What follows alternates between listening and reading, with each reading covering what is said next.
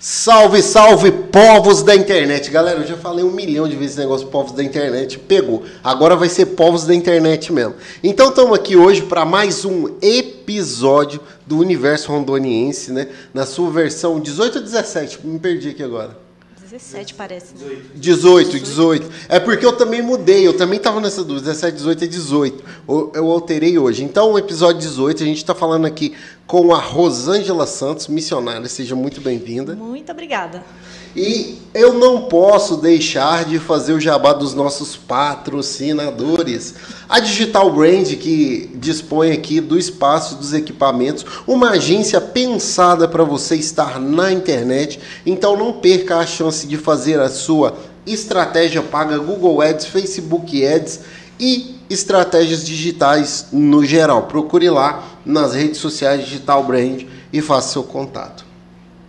Chiquinho Sorvete, lá do nosso brother Julian. Essa aqui é a Chiquinho do Shopping, tá? Ali na entrada, próximo à livraria e também uma loja no segundo piso. Você tem também ali a Cacau Show, que é de frente à segunda loja do Chiquinho, lá em cima. E o cantinho da pizza, que fica lá na única praça que nós temos agora de alimentação no Porto Velho Shopping. Então, vai ficar aí agora na tela o nosso QR Code aqui do nosso patrocinador oficial desse episódio de hoje, que é a Cacau Show. É só apontar aí, você vai direto pro delivery e vai ser entregue. Tá bem ali assim, mais ou menos, ó. Eu não sei se eu acertei o lado, mas era para lá. Tá perto de você, Cacau Show. e é isso aí. E aí, seja novamente muito bem-vinda. Tudo tranquilo, Rosângela? Tudo tranquilo. Beleza. E então vamos lá. É, Rosângela, o intuito do nosso podcast hoje é falar sobre as missões, né, na Amazônia. No caso aqui em Rondônia, para quem não é de Rondônia, aqui também tem as missões cristãs, né, que atingem, atingem não, alcançam Alcança, os povos ribeirinhos e os povos indígenas, né? E para quem não sabe, eu vou falar só esse episódio. Eu tenho formação religiosa. e... Não, não, não exagera. Não vamos longe. Senão vai dar ruim aqui minha audiência, os irmãos aí online. Mas, Rosângela, é prazer enorme te receber aqui e falar com uma missionária, vamos dizer assim, de carreira, né? missionário de carreira, porque assim, eu acredito que propósito missionário, todas as pessoas que estão nos vendo têm um propósito de vida e tal. Sim. Mas assim, essa questão da missão, de doar a sua vida por outras vidas, é um negócio assim meio cabuloso para quem não entende o propósito, né? É verdade. E, então assim, vamos começar falando um pouco aí da sua história, como que você veio parar em Rondônia? Você é rondoniense, é rondoniana? Fala um pouco aí. Olha, eu nasci em Maringá, sou natural de Maringá mas fui criada em Rondônia. Eu nasci em 85, mas em 1987 os meus pais já estavam aqui, no interior de Rondônia, em Presidente Médici. E vim bem pequena e desde então fui criada aqui. Minha cultura é rondoniense, tudo que eu gosto está em Rondônia. Né? Às vezes vou para o sul, mas eu fico meio. Com frio. Meio né, um peixe fora d'água, né? E, mas eu sou, sou de Rondônia. E legal. Uh seus pais, os dois são paranaenses? Só meu pai, minha mãe é da Paraíba. Da Paraíba. É porque assim, galera, quem, quem é lá do Paraná, os hates de plantão aí, fica ligado nessa.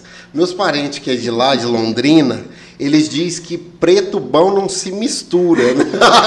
é uma parte da família assim que a gente alcança pouco, consegue conversar muito difícil. E quando a gente vai lá, é assim, né? Tem até um pessoal aí do outro podcast, amigos de lá, eles dizem, gente Paranaense não fala bom dia. então, assim, é uma parada cultural. A gente respeita, aceita e sejam bem-vindos aí ao nosso podcast, ao Rondônia, e vamos para cima. E aqui a gente dá bom dia para todo mundo, né? Não. Até pro cachorro, bom dia. Até pro gato, pro aqui cachorro. Eu, assim, tem uma coisa que eu não gosto muito, né? Eu espero que meu vizinho não esteja me assistindo. Mas tem uma coisa que eu não gosto muito, que é de vizinho. Mas a gente ainda fala assim, bom dia, vizinho! Como é que você tá? Você tá bem? Tal. É, mas faz parte, gente. É, claro. e, e, eu vou explicar por que disso, tá? Assim, eu acredito que no seu caso não, mas assim, a maioria dos missionários vivem nessa vida itinerante, né? É. Eu cresci nesse movimento itinerante.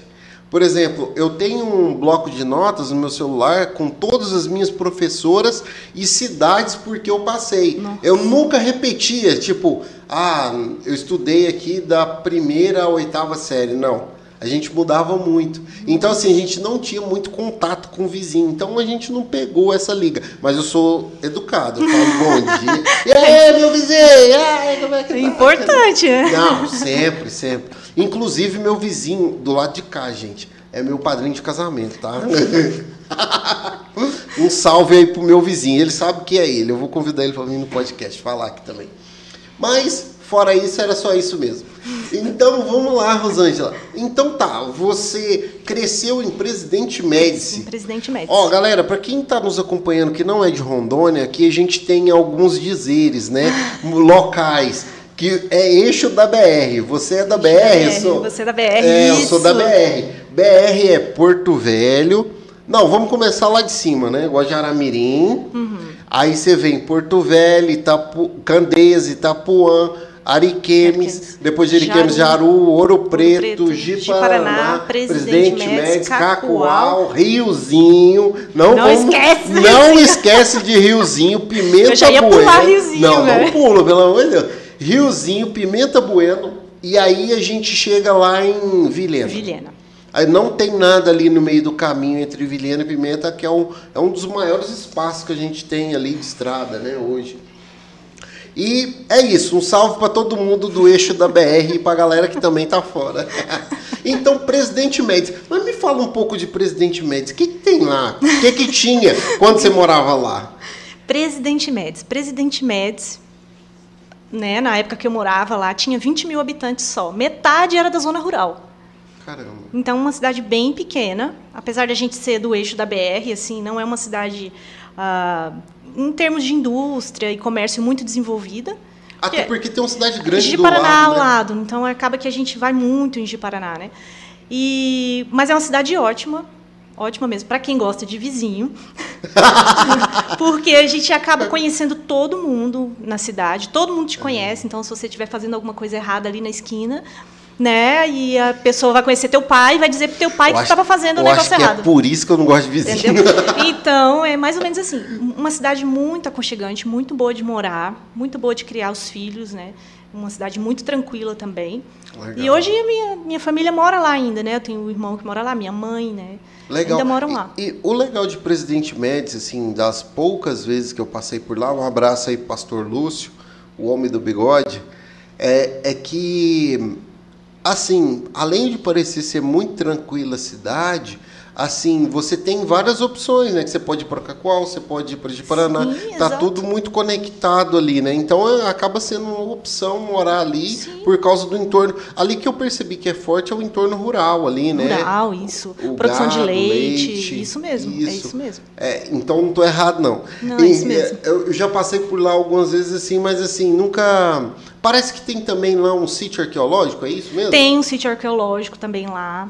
Tem, tem um museu arqueológico também. Lá em Presidente Ah. Médici. E os seus pais eram cristãos quando você era criança? Como, Hum. como que foi assim esse primeiro contato com Então, meu pai é católico. religiosa? Legal. Foi católico até o último segundo da vida dele. É, minha mãe é espírita. Minha mãe é espírita. Eu fui criada também no meio do espiritismo, também ali junto com a minha família, né, até os meus 16 anos, mais ou menos. 16. É, então, quando eu estava para fazer 17 anos, eu mudei de escola. né, Meu pai me colocou numa escola particular. É, estava bem rebelde, né? No ensino médio ali, bem rebelde, não sabia o que queria da vida e tudo. E meu pai me mudou de escola que era para eu estudar melhor, né? Fui para outra escola. Chegando lá, conheci três meninas muito bacanas na escola, na minha sala, e elas eram cristãs. Então era a Natália, Maiara e a Juliana. Ó, ainda lembro o nome ainda. Lembro, são minhas amigas. Até hoje? São minhas amigas, aí minhas amigas, minhas amicíssimas, as três. Ah, lá em Médici mesmo. Não, em Ji-Paraná a gente estudava. Ji-Paraná, ah, legal. Isso, para você ver, né? A gente saía de Médici e ia estudar numa escola em. Ji-Paraná. E Então, durante um ano ali, elas foram me evangelizando. Eu falava para elas, né, que ai, não, esse negócio de Deus não existe, né? Aí eu chamava a Juliana de irmã Maria. Eu zoava demais, eu era muito zoeira, assim, tipo, zoava demais com, com a Ju. Depois eu vou falar para ela que falei dela aqui. Então, foi passando o tempo assim, a gente depois eu fui entendendo esse processo de, da regeneração, né, que o Espírito Santo faz na gente, enquanto alguém prega, né, o Espírito Santo vai trabalhando aquilo que é pregado, vai trabalhando na nossa mente e no nosso coração, que é a, a, é a teologia que eu sigo, né? E elas da Igreja Presbiteriana do Brasil. Então, um dia, por causa de uma aposta, eu fui no culto. Oh, não! Oh, não! Oh, não! A gente fez uma aposta lá, né? Não vem ao caso, mas teve uma aposta, eu fiz uma aposta com uma amiga. Ah, se tal coisa acontecer, eu vou no culto com você. Aí a coisa aconteceu. Uau. E eu fui no culto. Né? Dali em diante, eu fui em um outro culto, e nesse culto é, aconteceu mesmo um, um, um, momento ali mesmo, né? De se levantar, de o pastor perguntar, né? Então eu eu me levantar e fazer esse, esse, essa demonstração pública daquilo que já estava acontecendo internamente. Né? Legal. E desde então já vai para. Isso foi em 2003, vai para 19, 20, 21. Vai para 19 anos. Para 19 anos de conversão. Eu tinha 18 já. Dava para fazer 18. E. É isso, foi mais ou menos assim, né? E, de, e, e desde que eu comecei a, a ir para a igreja e tudo, eu acredito que foi assim, no momento da minha conversão foi também um chamado já para missões. Eu não consigo é, separar isso, né, na minha vida. Então eu, eu tive esse, essa conversão e eu já entendi que tinha alguma coisa que era diferente. Eu, eu já entendia isso, mas eu não sabia muito, muito bem o que era, né, um mundo novo. Eu estava saindo do espiritismo, é, indo para para uma igreja evangélica, outro mundo, até o jeito de falar é diferente, né? Que a gente tem a nossa linguagem. Ah, é, então as pessoas chegam, tem evangeliquez, as pessoas chegam e ficam assim, o que, que essa pessoa está falando? Né? Eu me senti também assim. Então, no primeiro ano, segundo ano, meu pastor me discipulou. Né? Eu tive outros discipuladores também, pessoas que me acompanhavam e me ensinavam. E depois de um tempo, eu procurei o meu pastor, falei para ele que eu queria ser missionária. Eu já tinha terminado o ensino médio, eu, estava trabalhando, não tinha, não estava fazendo faculdade, e aí meu pastor disse assim: "Olha, vai fazer faculdade. Você quer ser missionário, tem que fazer uma faculdade". E eu fiquei assim, tipo, quê? Faculdade? Ele não, vai estudar. Você precisa estudar. Escolhe uma faculdade que vai ser útil, que você acha que vai ser útil em missões. Aí fui, fiz enfermagem. Cursei enfermagem, quatro anos e tudo, feliz. Quando terminou, pastor, quero Agora eu vou para missões. Ele. Depois dos quatro Depois anos. Depois dos quatro anos. Estudei, era, né? Era meio que uma prova assim. Se ela não desistir é, nesses quatro anos. Exato. Aí eu falei, pastor, eu quero ir para missões. Aí ele falou assim: faz o seminário, faz teologia. Aí eu falei, poxa, teologia. Eu, eu gosto de estudar, né? E eu sempre gostei de teologia, desde que eu comecei a ter contato. Poxa, cinco anos, tá bom. Fiz vestibular, passei, né? Tive apoio da igreja durante esses cinco anos, né? Um apoio financeiro. E fiz teologia cinco anos. Aí depois dos cinco anos eu procurei um pastor de novo, pastor, agora sim. Tô pronto. Agora eu vou, né? Não, não vou estudar mais nada, não vou mais para lugar nenhum. É. E fiz um curso de, fiz um treinamento missiológico também é, em Minas Gerais, na igreja da igreja presbiteriana, um curso específico nosso. No caso, a tua igreja é a igreja presbiteriana. A minha igreja é a igreja presbiteriana ah. do Brasil. Tem a renovada, tem a, sim, sim, sim. É, a presbiteriana do Brasil. Então e cá estou eu agora, né? Depois dessa coisa toda aí. É, legal, mas eu, eu, o que eu considero legal é que, assim, galera, como eu falei que eu tinha formação religiosa, é, o meu TCC é a baixa da vocação religiosa no século XXI que, por exemplo, hoje a gente vive num mundo tão imediatista, se falar para um jovem, ó, você vai estudar quatro, depois mais cinco, cinco, aí depois você vai. Ele vai fazer uma conta assim, não, mas peraí, em nove anos eu já posso ser milionário. Não tem a Betina aí, que foi do um, um milhão em não sei quanto tempo, nove anos estudando para ir para a missão. Então, assim, eu acho muito bacana, né, esse cuidado que o pastor teve para orientar aí nesse Sim. processo. Até porque, assim, a gente ainda, né? Assim, ainda a gente ainda romantiza muito missões, né? Então larga tudo e, e a coisa não é assim, bem assim, né? Existe o tempo de você largar tudo mesmo, mas ninguém larga tudo para a vida toda, né? A gente precisa, o missionário ele precisa ter uma certa estrutura também para conseguir trabalhar. Então, não, né, assim, eu não fiz voto de pobreza, não sou franciscana, não. Então, eu deixo isso bem claro para as Você pessoas. usa iPhone, não? Não uso iPhone, não uso porque eu não tenho. Mas queria um, né? né? Se algum irmão quiser fazer uma oferta. Tá aí. Mas, mas o missionário ho- hoje, é, a igreja, as pessoas de modo geral, elas precisam entender isso. É claro, existe, existem momentos da vida missionária de escassez, assim como existe um momento de escassez na vida de quem não é missionário. Sim, normal. É normal, não é? Então, assim, a gente é, não pode pensar que romantizar muito isso. Então, é, eu vim de um tempo assim, a igreja romantizava bastante, então era uma coisa assim que brilhava os olhos da gente, né? A gente, eu vou largar tudo, eu vou e e aí, quando você estuda, você vai para uma faculdade, você trabalha. Depois que eu terminei a enfermagem, ainda fui trabalhar antes de fazer teologia. né? Eu trabalhei no hospital da minha cidade, depois eu, eu fiz teologia e tudo. É, e nesse tempo você vai crescendo e amadurecendo. E eu acho que quando a gente tem esse tempo de crescer e amadurecer, a possibilidade da gente deixar missões de lado é pequena, né? De, de desistir no meio do caminho, a, a probabilidade é menor, Com certeza. né? Porque você já está com a cabeça melhor. Porque é muito difícil quando, olha, o tempo que eu morei na Coreia, por exemplo, é, foi um tempo duro. Nossa, um tempo difícil. Nas Filipinas, na Coreia, foi um tempo difícil, assim, financeiramente. E aí envolve tudo, né? Língua diferente, eu não falava inglês direito, não conseguia me comunicar. Cara, eu não conseguia comprar um absorvente Caramba. na Coreia. Nossa, eu fico imaginando. Que é uma coisa mímica. básica, mano. É uma coisa básica para uma mulher. Você imagina uma mulher. Você imagina o estresse que já. Você já sabe, você tem esposa e filhas. Um estresse que é é. nesse tempo. E aí E você não, não consegue comunicar. comprar um absorvente. Cara, Difícil. É. E tá, você falou que foi para Coreia e também Filipinas. Mas agora me, me conta aí o passo a passo, como que você chegou nesses lugares? Você, você Ah. fez enfermagem, trabalhou no hospital, fez teologia, fez um período de missiologia e Aham. daí você foi para onde? E então, depois disso, depois que eu terminei teologia, você, você fez teologia também, né? A teologia, não sei como que foi para você, mas para mim, em cinco anos, O meu e- foi quatro. Imersa naquele negócio de teologia sistemática, de filo- teologia filosófica. Aquilo acabou comigo. Ah, meu Deus do céu. Acabou comigo. E quando terminou, quando eu me formei, eu falei, Deus, eu preciso de alguma coisa para aquecer meu coração de novo, porque eu tô só mente, mente, mente, cabeça, cabeça, cabeça, racional, racional, racional, e eu tô pirando. E aí tem uma missionária chamada Neia, que ela é da nossa igreja, e ela é missionária de Jocum Porto Velho. E ela sempre ia lá eh, na minha igreja falar de missões. E aí ela falou um dia sobre um curso chamado ETED, curso de cinco meses.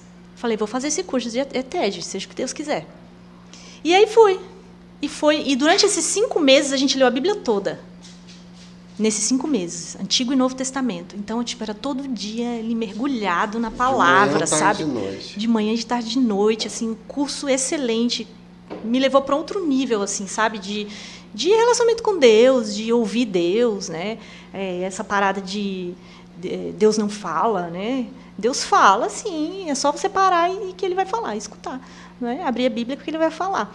Então, eu tive esse tempo. Aí fiz ETED cinco meses. Depois que eu fiz ETED, tem um outro curso em Jocum chamado Transcultural. Esse curso te prepara para você trabalhar em outras culturas, né? tudo aquilo que é tudo aquilo que é uma língua diferente, né? Então eu fiz esse curso de julho de julho a dezembro, né? De julho a dezembro eu fiz esse curso. E aí quando eu terminei, a proposta do curso era que você fosse ter um tempo em outra cultura. Entendi. Né? E eu, assim, né? Ah, eu não, não quero ir para aldeia, não, acho que meu chamado não é para povos indígenas e aquela coisa toda. E aí, por N motivos, assim, eu quis estudar inglês e aí surgiu a oportunidade de ir para as Filipinas, estudar inglês lá. E aí eu saí daqui para ir para as Filipinas, estudar inglês. Você foi estudar inglês lá? Fui estudar inglês lá. A proposta era ficar seis meses lá estudando inglês. Tinha uma outra amiga que já estava lá, né, brasileira também.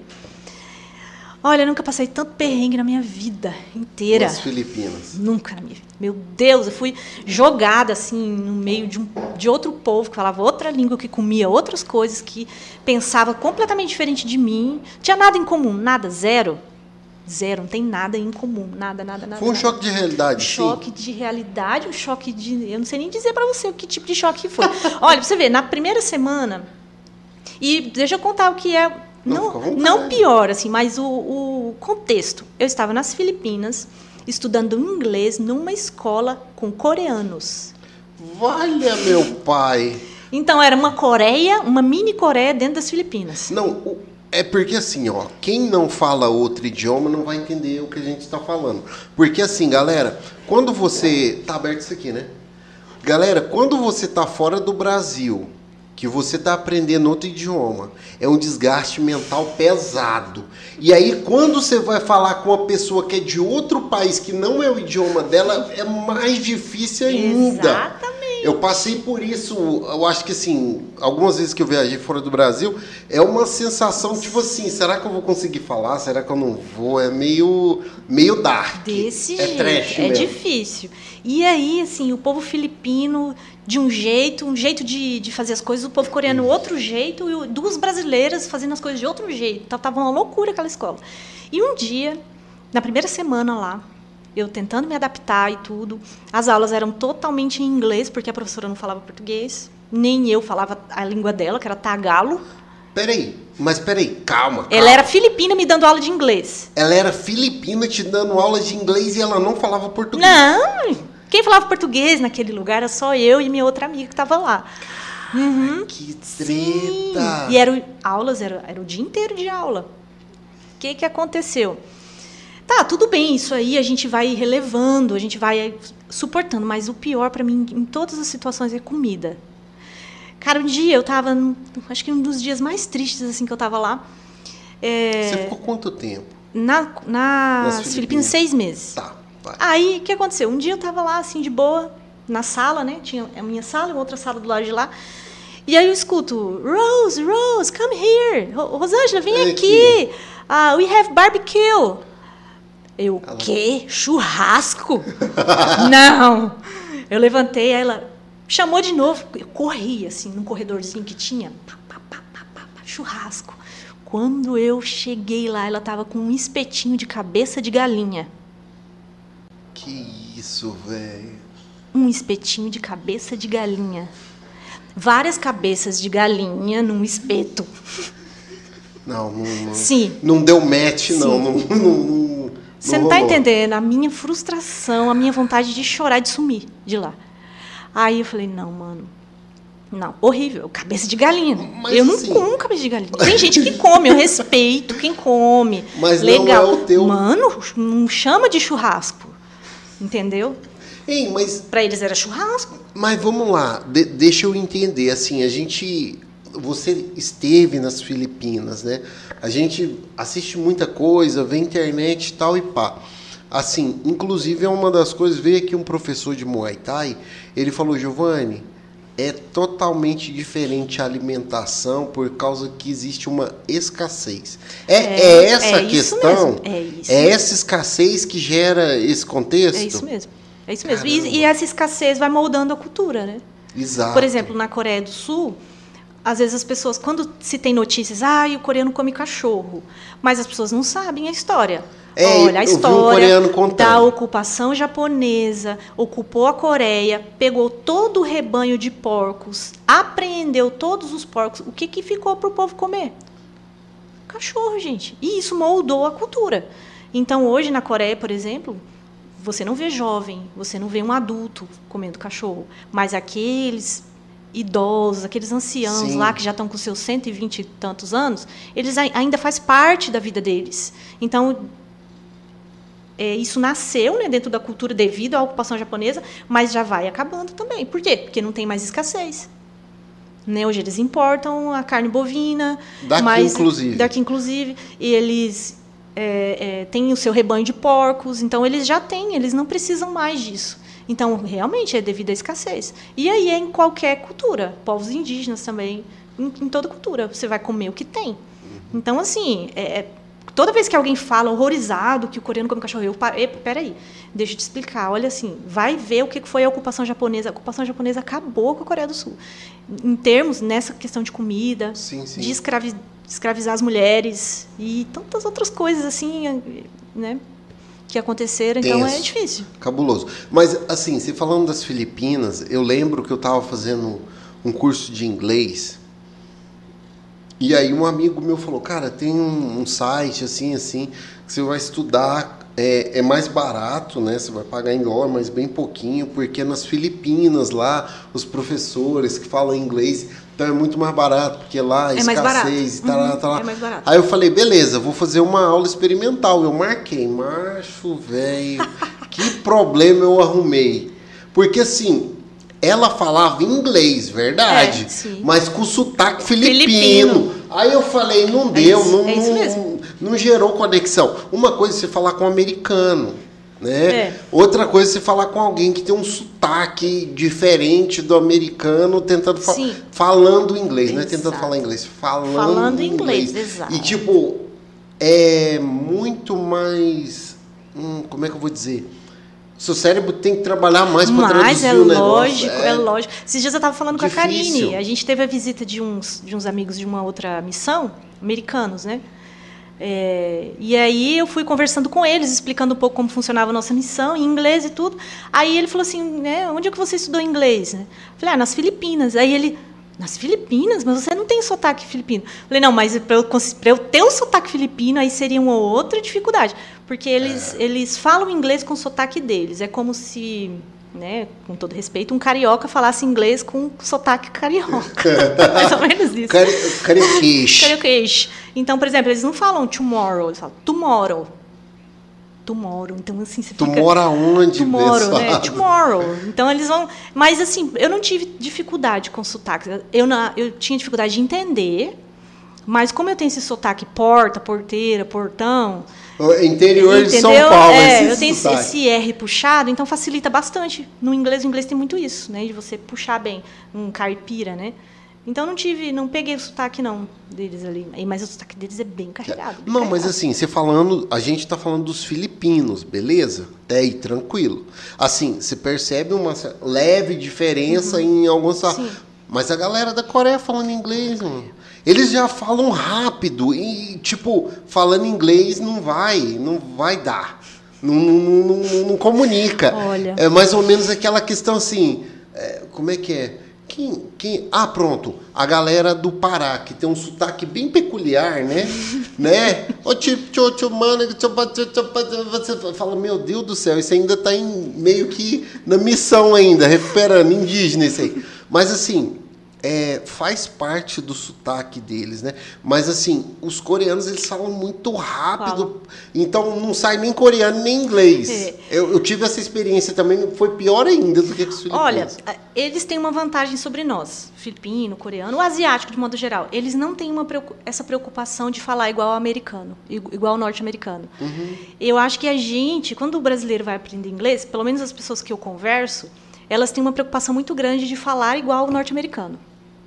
Então, por exemplo, eu sigo algumas professoras de inglês, bem famosas, assim, então às vezes tem uma aula assim, é, aprenda a falar como americano, como norte-americano. Eu já nem olho, porque eu não sou norte-americano, não vou falar igual. Entende? Não adianta. A gente não vai falar igual porque a gente não é norte-americano, é a nossa segunda língua. Você pode falar muito bem, não ter sotaque, e realmente. E para mim o que importa é eu ser entendida, né? Falar Eu- as palavras corretamente, usar a gramática corretamente, pronúncia, é isso. Só que brasileiro é orgulhoso, né?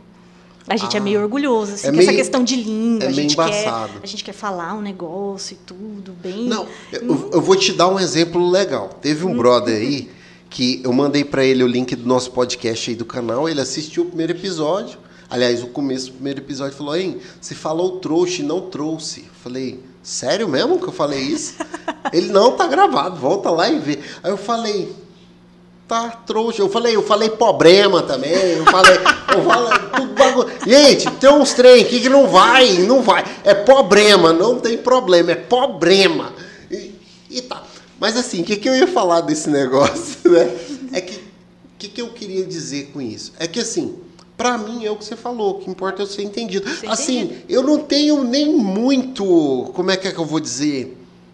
Preocupação em falar certo. Se eu falar salt, o cara trouxer sal, eu falar é isso mesmo. Isso mesmo, É isso aí, exatamente. É isso daí que eu quero. Isso. Então, assim, ser entendido. Porque, assim, se a gente for pegar nessa questão da língua, os americanos vêm aqui no Brasil e falam. Mano, é, é, é, falam um troca português tudo. horrível.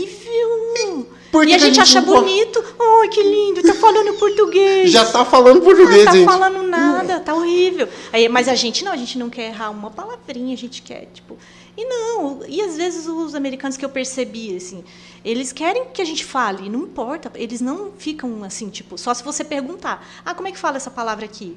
Mas, pelo menos os que eu já convivi, eles não ficam te corrigindo o tempo todo, querendo que você fale igual eles. Não, eles querem falar contigo, quer saber história, quer conversar. E a gente fica tão preso, assim, que quer falar um inglês ali, um- tudo bonitinho, né? Tipo, eu não, esses dias, nos dias que eles estavam lá, né, Karine, eu não conseguia, eu não lembrava como é que falava painel solar.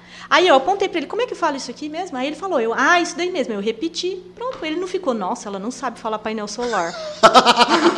não, o cara nem, ele não tá, nem, tá aí. nem aí. Ele queria bater papo comigo, entendeu? Legal, legal. Mas Mas, é. assim, o, o que eu acho bacana é assim, é que eu acho que é, é o que a gente falou um pouco aqui antes de começar a gravar, que é, por exemplo, não tem essa preocupação com roteiro, com tempo, com tema. É mais ou menos falar inglês no freestyle. Galera, chegou lá, falou, te entendeu, tá resolvido. Não tem esse. é, colocações verbais em seu tempo na terceira pessoa do Nossa. singular. Exatamente. Não, não, não vai, filho. Não vai, não tem nem pra quê.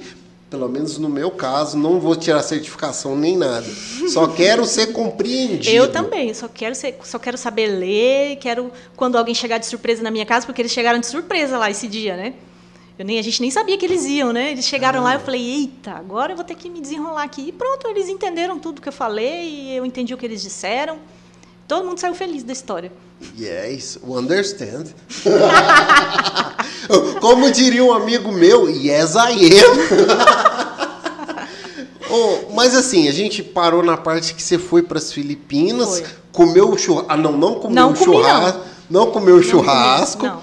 E, e das Filipinas, você ficou por ali seis meses. Foi. O objetivo total das Filipinas era aprender inglês. Era aprender inglês. É, e aí das Filipinas você foi, voltou pro Brasil, como não, que ficou? Não voltei para o Brasil.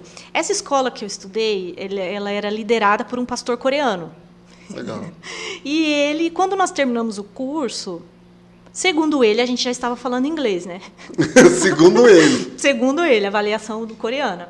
E aí ele convidou a gente para trabalhar na Coreia, numa escola que ele ia abrir. Ele já tinha duas ou três escolas lá bilíngues, escolas cristãs. Então o que, que ele estava pensando? O seguinte, ai, os, os jovens coreanos não são mais cristãos, só tem coreano velho, cristão.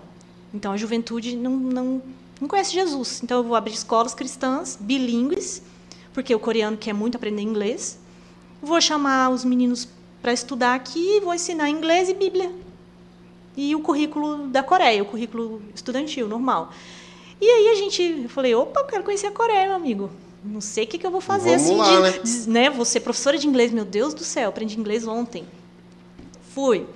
Chegamos lá, fomos é, trabalhar em todo o processo de começar a pensar na, na abertura da escola, né? É, já tinha um outro missionário coreano trabalhando nisso e a gente chegou e foi um tempo muito bom, assim, de ver a escola nascer, ver os primeiros alunos. Então, assim, na parte da manhã a gente fazia devocional com eles em inglês, né? É, um material que eles estudavam era um material americano, então matemática, é, história, geografia, várias matérias em inglês. Então eles tinham uma parte da manhã que eles estudavam essas matérias em inglês e a gente que assessorava eles. E na parte da tarde eles tinham as matérias coreanas, né? História da Coreia, coreano e por aí vai. Então era o dia inteiro na escola e à noite a gente voltava para casa. E aí domingo igreja. Então a gente ficou que um ano e meio lá, Na Coreia. na Coreia do Sul, um ano e meio. Então você ficou uh, só Dois nessa passagem aqui dois anos. Dois anos fora. É, Caramba. dois anos. Então foi um tempo maravilhoso na Coreia do Sul. Maravilhoso. Se eu pudesse morar lá, se eu tivesse. Se aparecesse um coreano para eu casar, eu casava. Gente, a Coreia é um lugar lindo, lindo, lindo, lindo, lindo, lindo. Lindo. Não tem violência. Você pode andar na rua. Se você perder seu celular, ninguém vai pegar. Se a tua carteira ficar em cima do banco, ninguém vai pegar. Violência Se, zero não existe, também? Não existe, não existe. Povo educado, é incrível, assim, muito, muito legal. Poucas pessoas falam inglês, então a gente tinha um pouco de dificuldade de comunicação. Mas fora isso, cara, todo fim de semana eu procurava uma montanha para subir e eu subia e uma montanha mais linda que a outra tudo estruturado. Você chega lá em cima, tem telefone para emergência, se você tiver emergência lá em cima. Tem mapa, tem tudo. Assim, você atravessa a cidade de, de um lado para o outro na, nas montanhas. Assim, eu tenho uma foto que eu tirei de cima quando eu estava vindo embora, de cima, quando sobrevoando a Coreia. Meu Deus, muita montanha, muita, muita, muita, muita. E assim, eu me esbaldei lá, né, de, de subir montanhas, de E- parques e tudo. E- tá, você falou que lá nas Filipinas, né, o barbecue lá era a cabeça de galinha. Oh, Deus. Ai, ai. Mas e no, na Coreia, como, como que era? Tinha. eh, Eu gosto de comida japonesa, né? Que não é coreana, é o sushi. Tem, rola muito essas paradas, sashimi, yakisoba, ou isso é coisa brasileirada, é outra coisa que se come lá? Não, Como lá é? tem, tem. Mas em restaurante de comida japonesa, né? A Uhum. comida coreana é uma outra coisa. A comida coreana é muita sopa, É, eu percebi, tem umas sopas apimentadas. pimenta. É, Pimenta. comida. Ah, porco cozido. Cara, eu não sei o que eles fazem com. Eu não sei como eles fazem aquilo, mas eu acho que eles devem congelar o porco, depois fatiar assim num. Sabe umas fatias bem fininhas do porco? Aí eles colocam aquilo num caldeirão. Estilo carpaccio. É, mas eles vão cozinhar. Isso, daquele estilo, mas eles vão jogar num caldeirão aquele monte. Aí vão jogar muita pimenta, muita, muita, muita. E vão jogar aquele negócio lá indiano.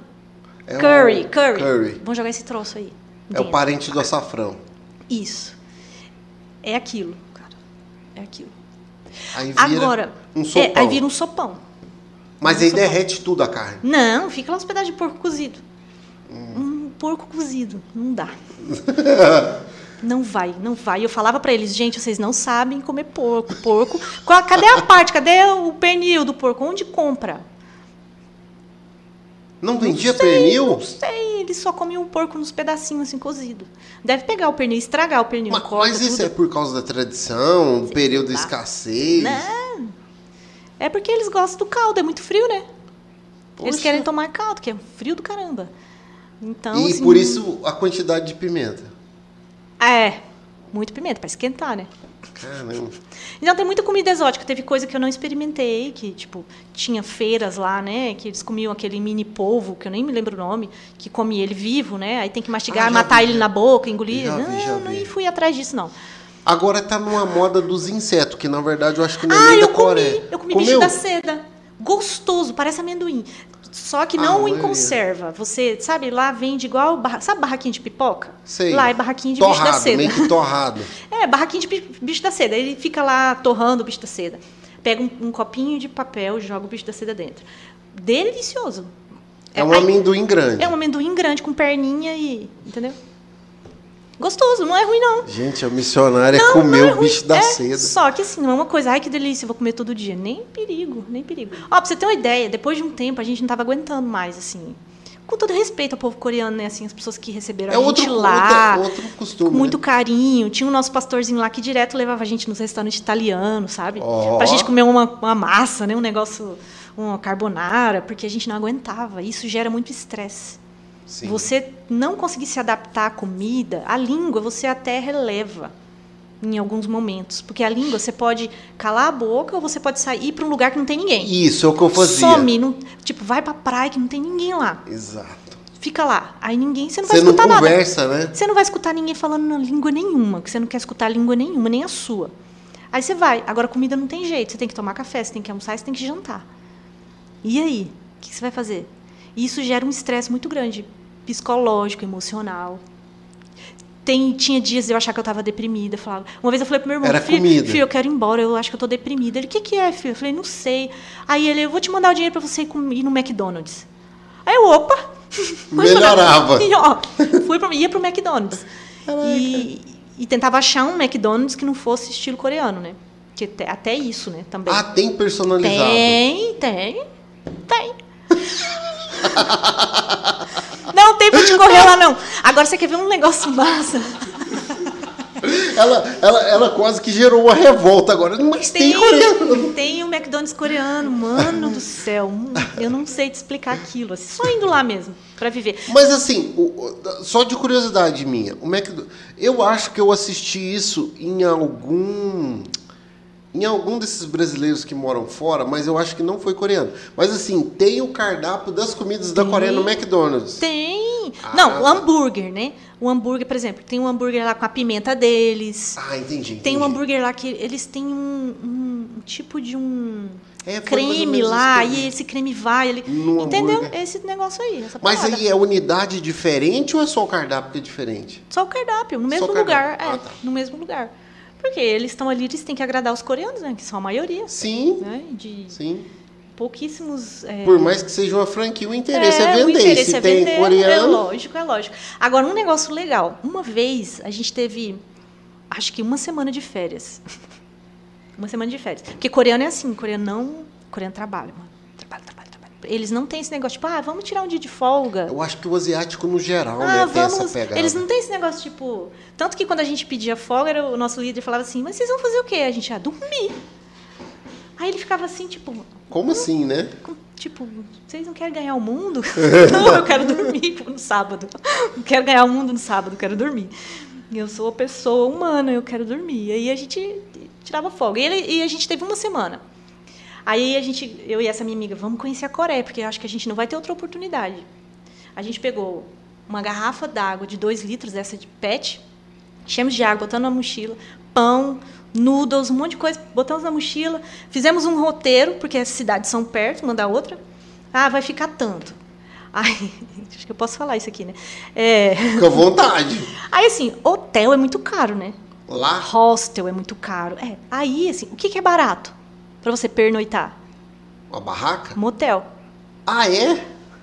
É igual nos Estados Unidos, então. Muito. Aqui é que é, o pessoal tem preconceito, Unidos. né? Não, de, ai, é porque, não vou assim, pernoitar no motel. Não, nada a ver. Eu não sei lá na Coreia, mas, por exemplo, nos Estados Unidos, a ideia do motel surgiu o nome, né? Que é motor hotel, que o seu quarto já tava ali a garagem e você que tava passando ali na beira da rodovia é. Tá Aqui é. no Brasil que foi desvirtuado, é, eu não sei como é. é. que é lá. Na Coreia é desvirtuado também, é. mas era mais barato. E a gente com pouco dinheiro, missionário sem Dormiram dinheiro. no motel. A gente estava priorizando fazer uns passeios e tal. Ah, vamos pro motel. Será que isso dá um corte? Missionário brasileiro dorme no motel? Não! E olha só, e sabe o que? Eu já tinha, eu já sabia de alguns amigos aqui no Brasil que quando iam viajar. Assembleando. Meu Deus do céu! Não, vamos tirar uma foto dela no final, falar que ela estava assistindo. E aí, eu já tinha, eu já sabia de alguns amigos que aqui no Brasil, quando viajam, pernoitam. No motel. Em motel, é. E aí eu falei, ah, vamos fazer assim, né? A gente vai e tudo. Mais barato? Mais muito mais barato. Sério? E a gente a paga muito é mais barato. Lógico. Tipo, metade do preço? Lógico, é, é, é. Isso mesmo, isso mesmo. E aí, tipo, vamos, pernoitamos no motel, né? E aí a gente queria ir muito num lugar chamado Suwon, o nome da cidade. Ela é, uma das poucas cidades da Coreia que ainda preservou o muro. Porque na época da guerra foram levantados os muros né, para proteger as cidades. Então, o que aconteceu com Suwon? Ela era a cidade pequena aqui cercada de muro e ela foi crescendo, crescendo, crescendo em volta desse muro. Entendi. Então, tipo assim, você tem a cidade. O muro ficou meio que no centro da cidade. Isso, é uma coisa linda. Ficou a cidade histórica no meio e aqueles prédios gigantes em volta, a cidade desenvolvida, uma coisa de. É meio que o lindo. centro histórico ali. Lindo, lindo, lindo, tudo preservado. O coreano, ele tem a capacidade assim de preservar a cultura deles, assim, é coisa intacta, os muros da época, coisa linda. E aí fomos lá. E nessa cidade tem um cara brasileiro com um negócio chamado Pastel Brasil. Eu falei, maninho, lá em Suon. Falei, gente, ele até passou no Luciano Huck. Falei, cara, a gente vai comer pastel. De carne. É. Mais ou menos. Mais ou menos. É vamos comer pastel. E aí a gente foi nessa cidade, a gente foi, conheceu tudo quanto é lugar que a gente podia conhecer, porque é tudo de graça. Você entra nos lugares, você vai, visita. Tudo ali, tudo lindo, tudo lindo. Visitamos e a gente, vamos comer esse pastel, né? Cara, não... Chegou lá, tinha Guaraná Antártica, cara. Que isso? Pastel e Guaraná Antártica. Não sabia se eu. É, ó, a diferença que tu economizou pra dormir, tu gastou Eu lá. gastei comendo pastel, que também não era barato, porque É, tudo importado. imagino, o Guaraná é importado, ele falou que estava importando do Japão. Tudo importado. Então, tipo assim, né? Aumenta o preço. Lá em cima, um pastelzinho, né? E a gente comeu, conversou com ele. Ai, conversar com outro brasileiro, assim, tipo, depois de um Nossa, ano que você tá ser. falando, só ouvindo coreano, coreano, coreano, inglês, coreano, inglês. Aí a gente conversou com ele. Nossa, foi um. Parecia que eu tava assim, um bálsamo, tava passando assim, no meu corpo. Ai, meu Deus, eu tô falando com um brasileiro, graças a Deus. É, ei, aqui no Brasil, tanto brasileiro, meu Deus, queria ir embora do Brasil e chega lá, graças a É, Deus, um brasileiro. Graças a Deus, um brasileiro. É desse jeito, desse jeito. Mas é muita coisa boa acontece quando a gente sai, assim, vê coisa nova, a gente paga mico.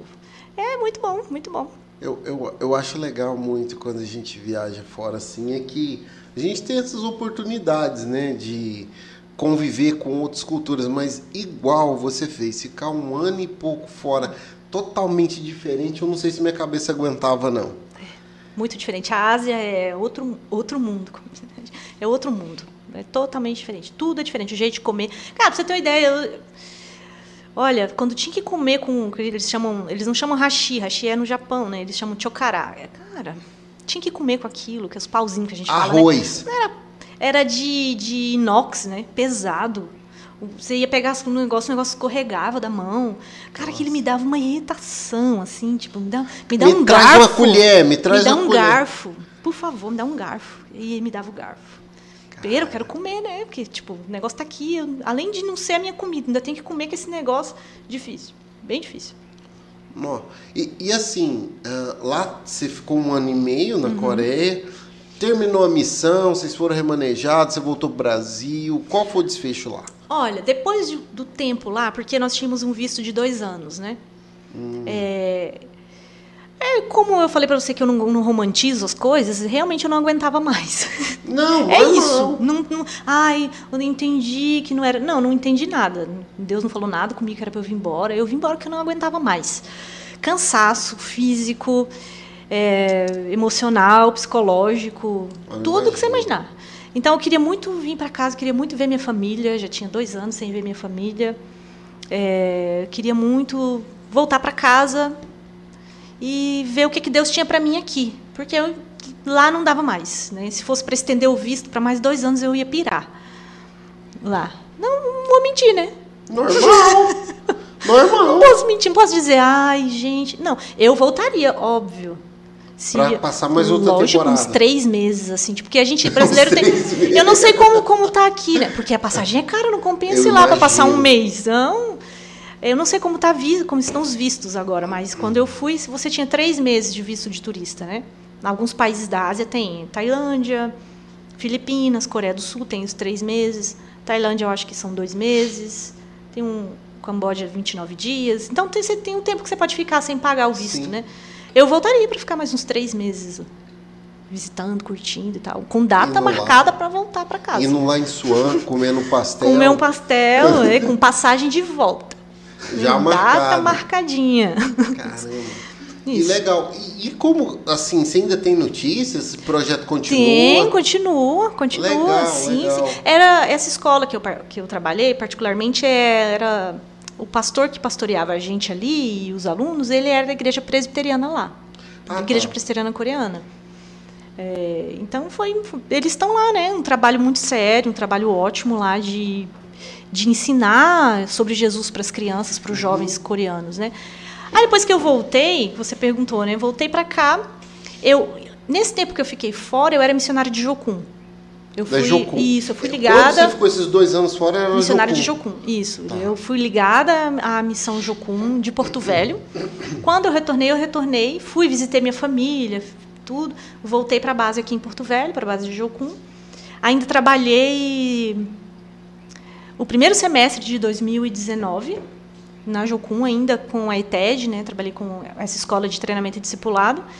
Mas durante a escola, é, eu fui conhecendo um pouco mais do Ministério de Gravações Brasil. E aí, tô aí hoje. Você, você Eu re- saí de Jocum e vim para Gravações Brasil em julho de 2019.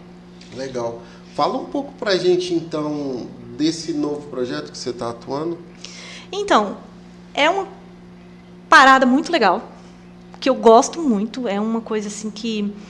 Tirando os estresses que tem em tudo que você vai fazer, né? Porque ninguém é holy, holy, holy 24 horas.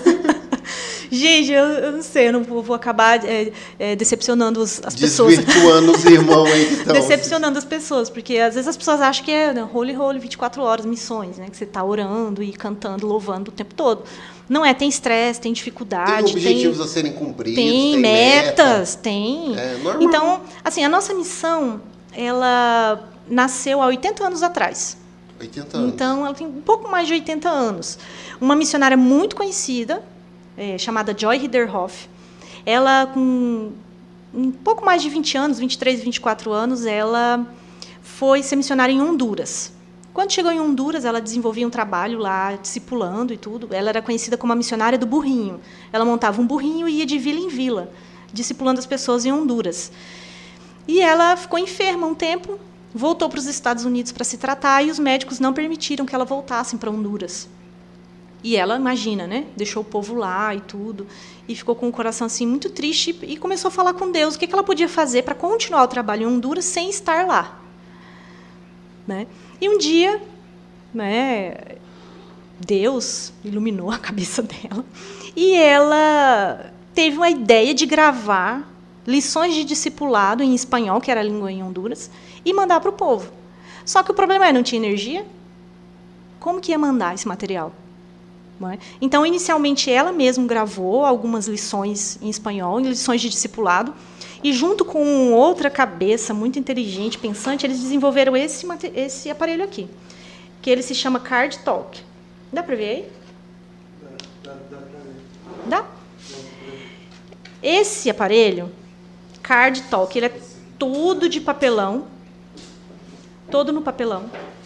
E aí ela gravava esses LPs, assim, ó, Sim. em espanhol. E começaram a fabricar esse card talk. Ele, o som sai aqui nesse buraquinho, tá vendo? Ele tem uma ah. agulha, engenharia pura, né? Total. E aí, não é? Muito doido. E funciona, tá? Esse aqui, ele tá um pouquinho com dificuldade, mas a gente tem um que é alto, um bom som, funciona. Então, ah, Vamos lá, é um vinil e um pedaço é de papelão. É um vinil e um pedaço de papelão. É isso. É isso que Joy Riederhoff começou a fazer. E aí ela começou a enviar esse material para Honduras para poder continuar discipulando o povo. Só que outros missionários começaram a ver isso aqui, falaram: opa, eu quero isso para o povo que eu estou trabalhando. Porque hoje qual é a grande dificuldade de um missionário que trabalha com algum povo de outra língua? Material de discipulado, na língua do povo. Sim. Não é? Porque né, não adianta eu vou discipular uma pessoa que chegou agora na igreja com um material em russo, ou um material em aramaico. Não, eu tenho que discipular na língua, com material na língua dele. E isso há 80 anos atrás. Então, missionários começaram a procurar a Joy e falaram assim: olha, eu quero isso aí também, quero gravar, quero mandar esse, esse card talk para o meu povo também, para eles né, ouvirem a palavra de Deus na língua deles. E aí nasceu Global Recordings Network, uma rede mundial de gravadores. Há 80 anos atrás. Há 80 anos atrás, através da vida de Joy Riederhoff. É, e aí o tempo vai passando, né? Óbvio, como o tempo vai passando, tudo vai se desenvolvendo. Tecnologia. Tecnologia. Né? A gente tem outros aparelhos, a gente tem o, eu não trouxe, né? Mas a gente tem o Tape Talk, que é fita cassete. Então ele era manivela, você tinha que rodar e ele só funcionava enquanto você ia Sem rodando. Sem energia. Sem energia. Né? Energia do braço. Energia do braço. Energia do braço. E depois a gente tem um outro. Como é o nome daquele pesado lá? É Saber. A gente tem o Saber, que ele tem um dínamo nele, que você é, aciona a manivela, aquele dínamo vai fazer tocar sem você ficar com a manivela sim, sim. ali. É só né? para dar start. E ele tem memória interna, já é um avanço, né? Não era mais Legal. cassete. Você assistiu o filme O Menino que Descobriu o Vento? Assisti. É, é um dínamo. Era um né? dínamo. Ele trocou a irmã dele num dínamo. não, não, peraí. Eu tô dando spoiler do filme. Não assista na Netflix. então, assim. A gente passou pelo tempo do CD, a gente distribuiu muito material Legal. em CD, que não é da minha época. Não, CD claro. da minha época. Eu tenho um Discman aqui por aqui. Não, era da minha época, mas eu não trabalhava na missão nessa ah, época. Ah, tá. Você ainda não estava na missão. Esses dias eu mostrei para a Karina, ela não sabia nem o que, que era um Discman. E é, tem 23 anos. E, e... Disquete? Disquete nem pensar, né, moça? Ela não sabe o que é um Discman. Não, eu mostrei para ela o meu. Um, eu tinha um Walkman amarelo Aquele, Amarelo. Então, aquele colocava que tinha aqui, um arco de ferro assim. Isso, colocava aqui na cintura aquele bicho daquele tamanho. Meu Deus. Lindo, Ei, lindo. isso aí era só filha de fazendeiro que tinha, tá? Era top da galáxia. Vou falar. Não, era comprei da Bolívia. escrito de azul. Escrito de azul. Confia. Não, a que gente comprava da. Bolívia, no camelô. Poxa vida. Não, eu também tinha, mas. Não, era quando top, eu comprei, já tava no Discman fazia tempo. Isso! Tanto que eu fui ter um Discman usado já, com a Não, tampinha tava quebrada já, eu tinha que ficar segurando para poder passar. É uma confusão. Enfim, então hoje, vamos falar de. E aí a, a tecnologia dentro da missão foi se desenvolvendo. A gente teve fita, CD, depois a gente teve esse aparelho com dínamo, que usa hoje ainda se precisar. E a gente chegou nesses aparelhos aqui que a gente tem hoje. Como eu estava te falando aquela hora, esse aparelho aqui, ele é especificamente quando a gente grava o Novo Testamento. O nome dele é Proclaimer. Ele tem placa solar e nele só vai o Novo Testamento que a gente grava. Ele é distribuído por uma missão chamada A Fé Vem Pelo Ouvir. Então, essa missão, como você disse, ela capta fundos para que esse aparelho chegue até o povo. Legal. Né?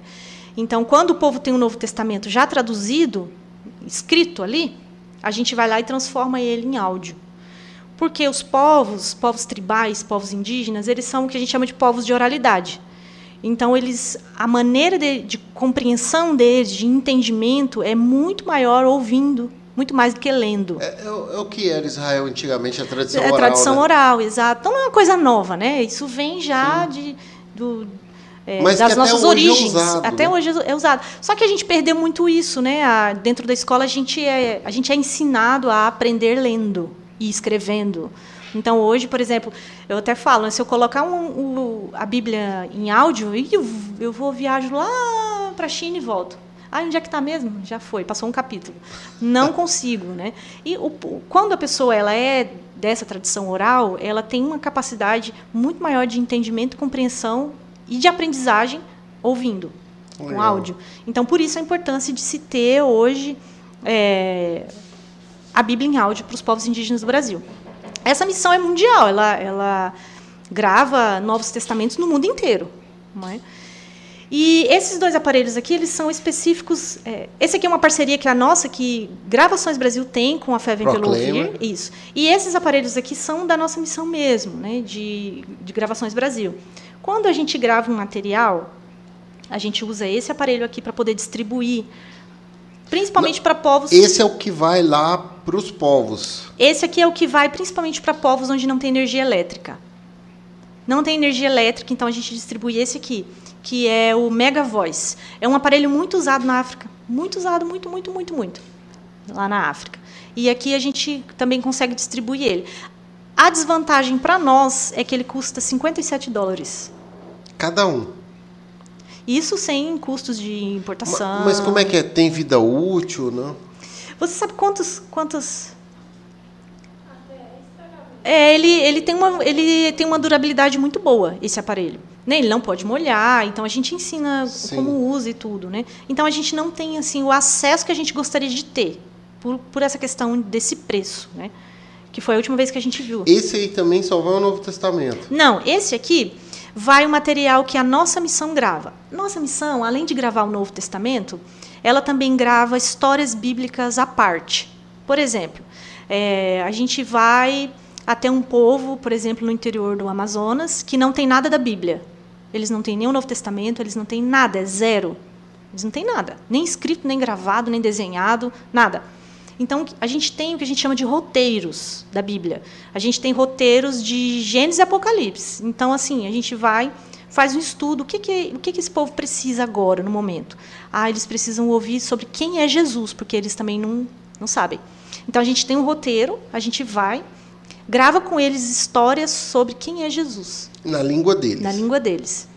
Então, depois que a gente grava essas histórias na língua deles, é, essas histórias é, passam por um processo de retrotradução, retrotradução, porque a gente precisa saber se a história está sendo contada corretamente, né? Não- é, ter certeza daquilo que a gente está gravando. Depois que a gente faz essa retrotradução e a história está correta, aí quando a gente volta para Porto Velho, a gente tem nosso escritório onde a gente faz todo o trabalho de edição.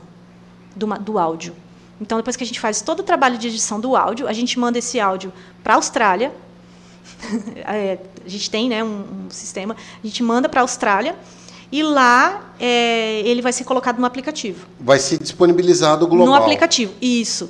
Isso se a gente tiver permissão do povo para isso, para disponibilizar na internet. Mas, tá, mas me explica uma coisa, eu fiquei curioso agora. Então, tem alguma pessoa da tribo que fala português? Bilingue. Bilingue. Aí essa pessoa bilingue vai ali do material e tal, e aí Austrália, Austrália global, é isso? Isso. Aí volta para lá. Isso, vem para o aplicativo, é, para o Five Fish. Volta.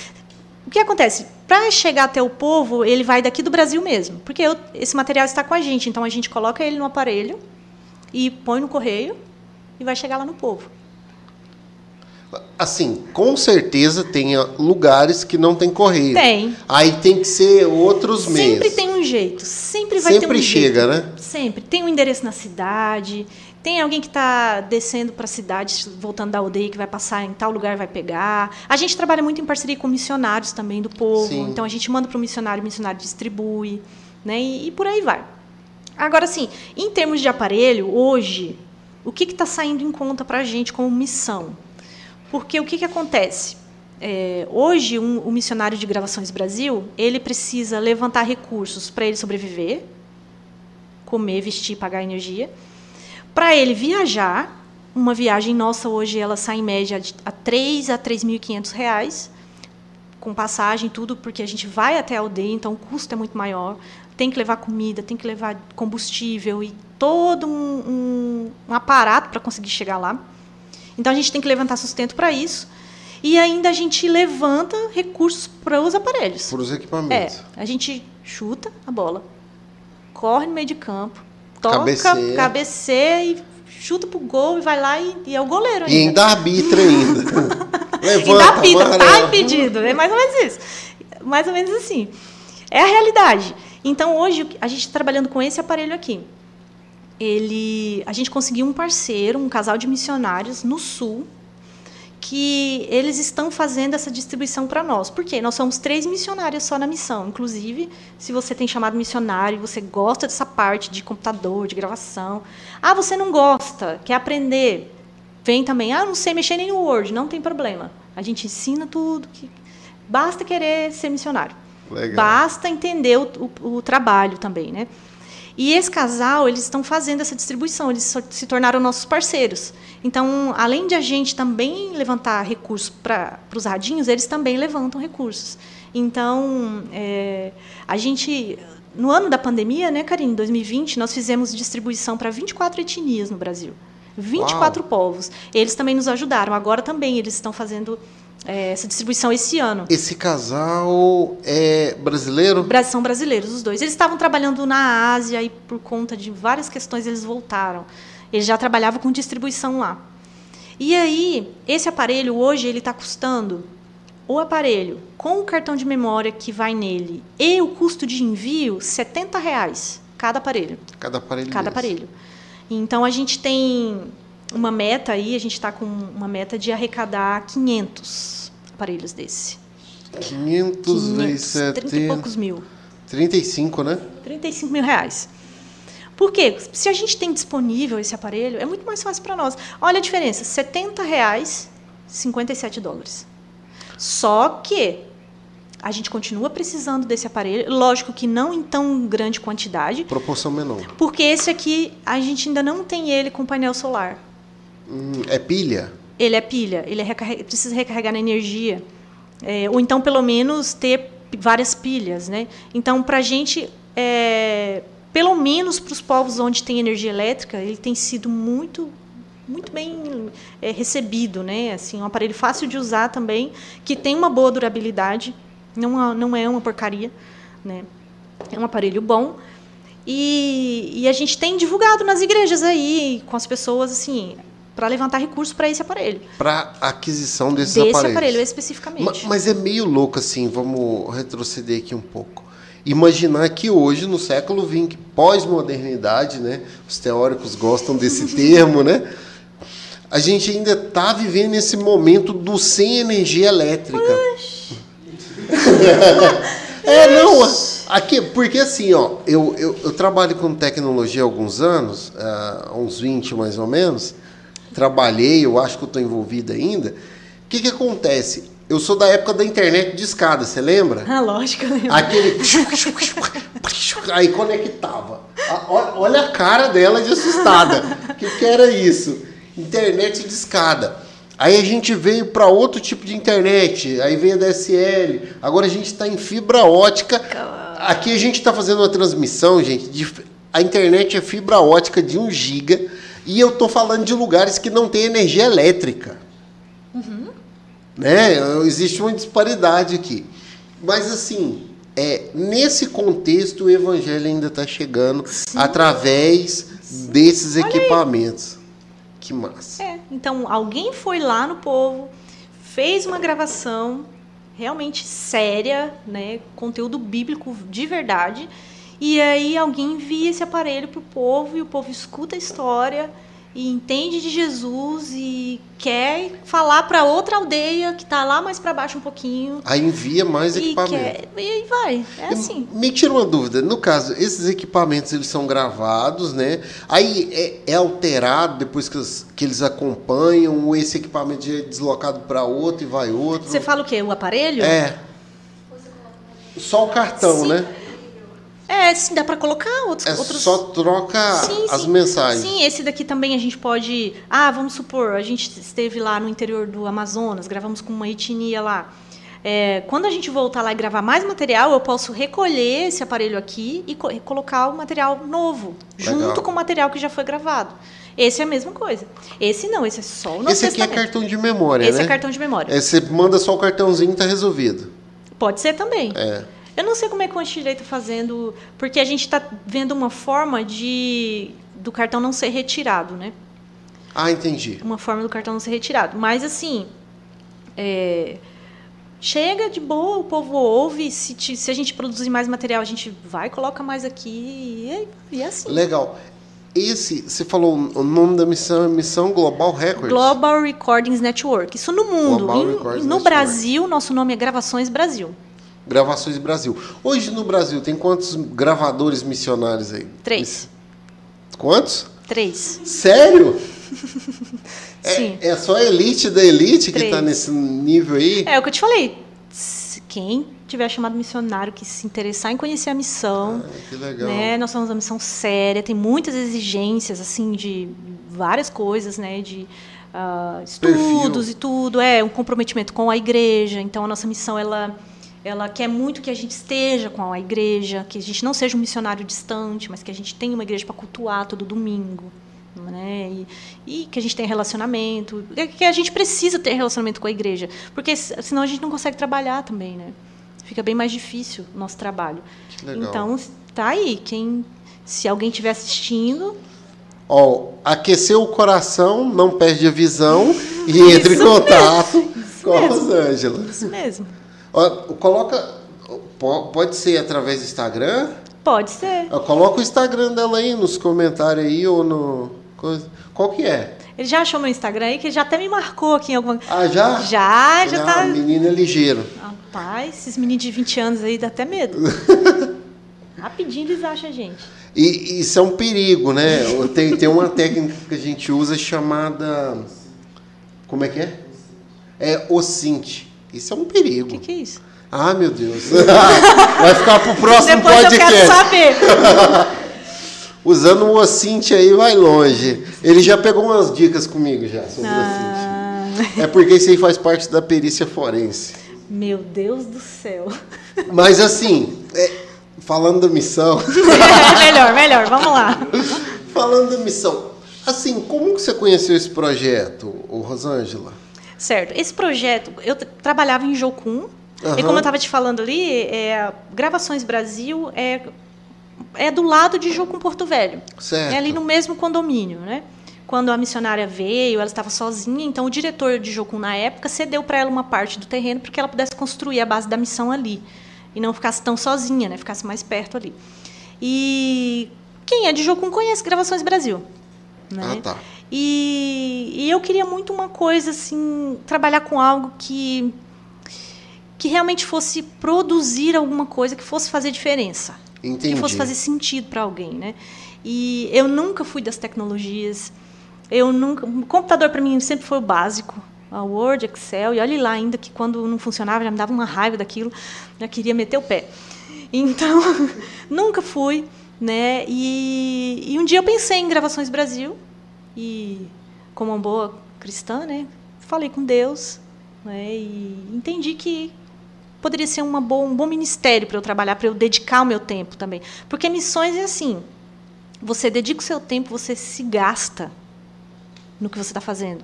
Então, a gente, É uma doação. é né? uma doação, então você tem que ver bem com o que você vai se gastar. Então, se você vai se gastar com alguma coisa, que seja com alguma coisa que realmente faça sentido e que vá, é, de alguma forma, é, se espalhar. Né? Por exemplo, a gente tem um trabalho para fazer ano que vem, em fevereiro, é, para um povo que tem 300 aldeias Uau! né? São falantes de Nhengatu. Aí você fala, ah, muita gente vai te falar, ah, mas Nhengatu está extinto. Quem disse que Nhengatu está extinto? A gente tem um povo que fala em Nhengatu, falam português também, mas falam em Nhengatu como língua mãe e que tem 300 aldeias no Brasil. É uma língua falada na Venezuela, Bolívia, Colômbia e Brasil, mais de 20 mil falantes. Então a gente vai fazer um trabalho de músicas e, e um material para crescendo na vida cristã, sobre salvação, sobre Jesus, é, é, sobre essa questão do céu. A gente vai fazer esse, usar esse script com eles. Na verdade, vocês já têm os scripts. O que Já tem. muda é o bilíngue necessidade. lá É. e a gravação. Exato, exato. Legal. Então, assim, é, isso vai ser algo que vai ecoar para 20 mil pessoas, para 300 aldeias. Um projeto. um projeto. Então, assim, vale a pena gastar a vida nisso. Alcançar povos inalcançáveis. Exato. Ó, pra você ter uma ideia, a gente teve missionários que vieram para cá trabalhar com, com gravações na década de 60. Né? Acho que o Larry, o Larry é da década de 60, né? A gente, eu conheci ele velhinho, tem cabelinho branco. Aí, a gente, quando a gente fez as distribuições no ano da pandemia, 2020, é, e depois o nosso parceiro também fazendo distribuições, com o feedback que a gente teve do povo, gravações de 1960. E o povo dizia assim: nossa, tá muito bom. Tá muito bem falada a minha língua, eu entendi. Eu entendi a mensagem. Gravações de 1960. De Legal. missionários que nem trabalham mais na missão e né, que já alguns já morreram, inclusive. Então, assim, é, vai ser para sempre. Uau! é uma história, né? É. Doido. Mas assim, é, umas perguntas assim meia curiosa que eu gosto de fazer, né? Mas assim, o- que te levou a fazer? Você explicou, né? Que ah, meu coração ardeu por missões, tal, tal, tal, tal. E, e, você continuou a sua história, né? Que você estudou e tal e tal. Mas assim, o que te faz permanecer na missão? Porque assim, é igual você falou, eu conheço vários missionários que já foram de Jocum, missões internacionais, que por um tempo falam, tipo, ah, vou doar aqui 10 anos da minha vida para missão. Você tem também esse projeto, tipo, ah, vou mais 10 anos enquanto eu viver? Qual que é a sua meta, expectativa com relação à missão? Ele é interessante essa pergunta, porque é, quando eu fui entrar na missão, é, a pessoa que me entrevistou perguntou, né? é, você quer ser missionária para a vida toda? E aquela pergunta me espantou um pouco, né? Porque eu não tinha muita noção assim de que você Pensado podia ser nisso. missionário por metade da sua vida, por exemplo, ou por só 5 anos, 10 anos, né? E legal, né? Uma pessoa que se doa 10 anos, 10 anos é muito tempo. 10 anos, tipo, aquilo que você se doa em relação a tempo, não tem como voltar, né? Então, eu nunca pensei em estar em missões por um tempo determinado. Mas isso não me impede de pensar. Então hoje eu tenho a minha cabeça é um pouco mais tranquila com isso. Antes não, eu tinha uma coisa, tanto que eu falei para ela na época, né? Não, vou ser missionário até o dia que eu morrer. Mas eu não sei. Né? Muitas coisas acontecem na vida da gente, sendo missionário ou não, né? Mas a ideia, o que fica na minha cabeça é eu fazer o meu melhor, ser o meu melhor enquanto eu estiver ali Na missão. na missão. E não tenho planos assim de dizer, ah, daqui cinco anos eu não vou estar mais em missões, alguma coisa do tipo, né? Mas eu não me impeço mais de pensar que eu posso, se eu quiser, colocar uma, uma, um tempo. Daqui cinco anos eu vou fazer outra coisa, né? Eu não me impeço mais de pensar. Minha cabeça está bem melhor assim. Legal. Mas no começo não, no começo é aquela coisa. A vida inteira, até Exato, morrer, morar em barraca. É. Hoje, quando fala em dormir em barraca, meu Deus, vou marcar a sessão com a Eriadna um mês antes, fazendo sessões ali com ela, porque o ciático não aguenta mais. Valha, meu É, pai.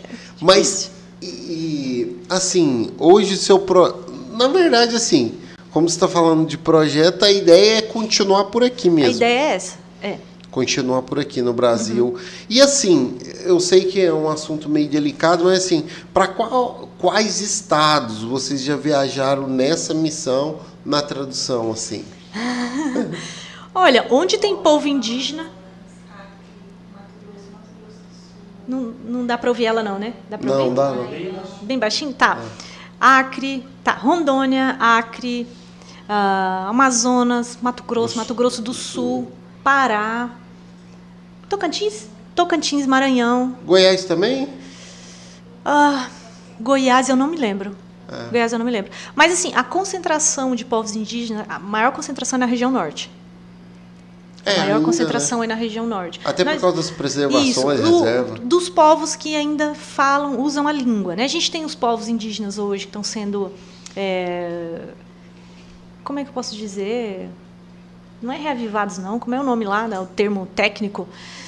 Ah, estão re- sendo reativados ali como povos indígenas. Eles Entendi. perderam até o nome, perderam a cultura e tudo, então eles estão, estão sendo trazidos de volta, mas eles não falam a língua mais.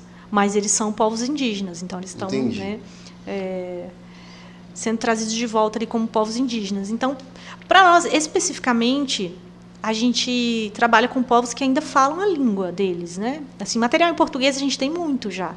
Então, a gente não, não produz material em português, que a gente tem um milhão de coisas em português. Carroçada, muita coisa, muita coisa.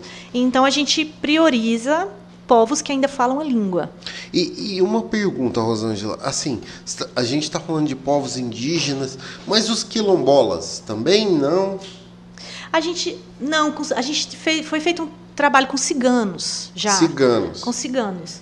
Mas, por exemplo, se no quilombo é falado outra língua, é possível desenvolver um trabalho. Se fala outra língua, né, Karine? É, mas se falam português, não.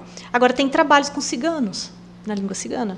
Eu não, não me lembro agora o nome da Não, língua. faz muito tempo que eu não vejo cigano. Na verdade, cigano, a minha mãe teve Faz muito um- tempo que eu não vejo também. É, minha mãe teve um contato uma época lá em São Paulo, quando a gente morava lá, que eu lembro de alguns termos e vi eles conversando em cigano, mas assim, eles chamam de cigano galão.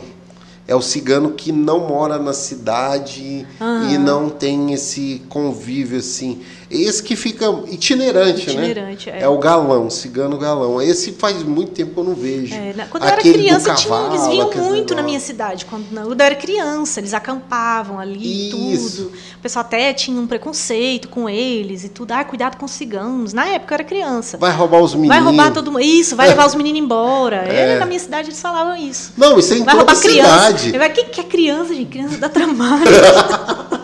e eles já tinham um monte. Você acha que ia roubar criança? Mas hoje, depois eu não vi mais, assim, não tive mais contato. Mas teve um missionário da nossa missão que fez um trabalho com os ciganos já. Que legal, que legal, que legal. E, e assim, é, nesse período do Covid, fez alguma diferença para vocês? Ficou meio tudo meio travado também? Porque assim, quando eu vejo um equipamento hoje, eu já sei que o, isso aqui antes da pandemia não custava 70 reais. Com certeza eram uns 30, 40. E esse aqui não custava 57 dólares. Pois é, era um valor bem menor, né? Assim, todo tipo de equipamento que a gente tem aqui hoje, microfone, câmera, computador, isso aqui, quando a gente comprou, o preço antes da pandemia era metade do preço. Então, assim, tá, tá mais ou menos nessa vibe. Mas agora falando do, de alcançar novos povos.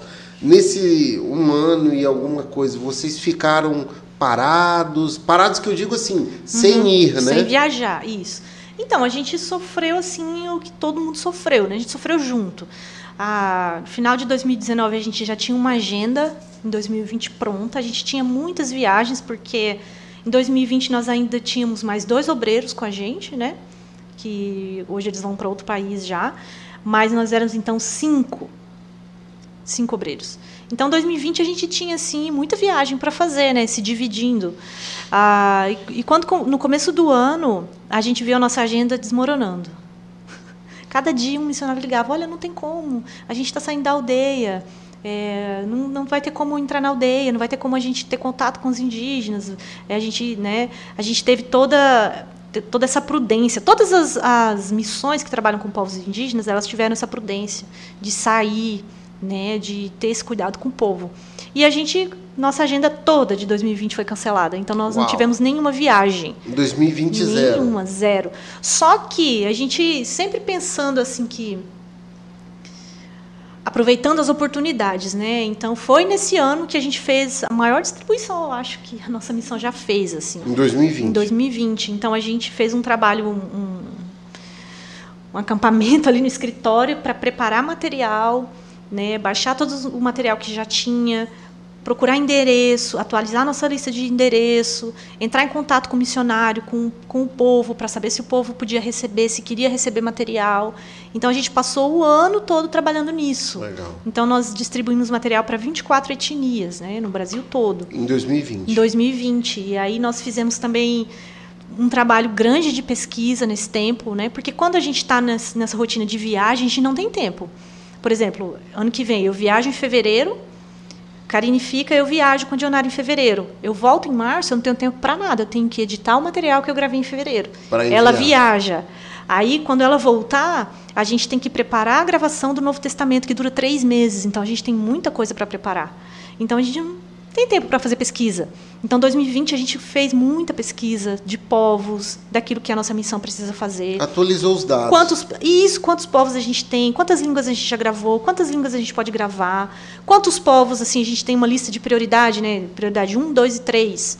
Prioridade 1, que é o povo que não tem nada na língua. Quem são? Né? A gente vai conseguir gravar com eles?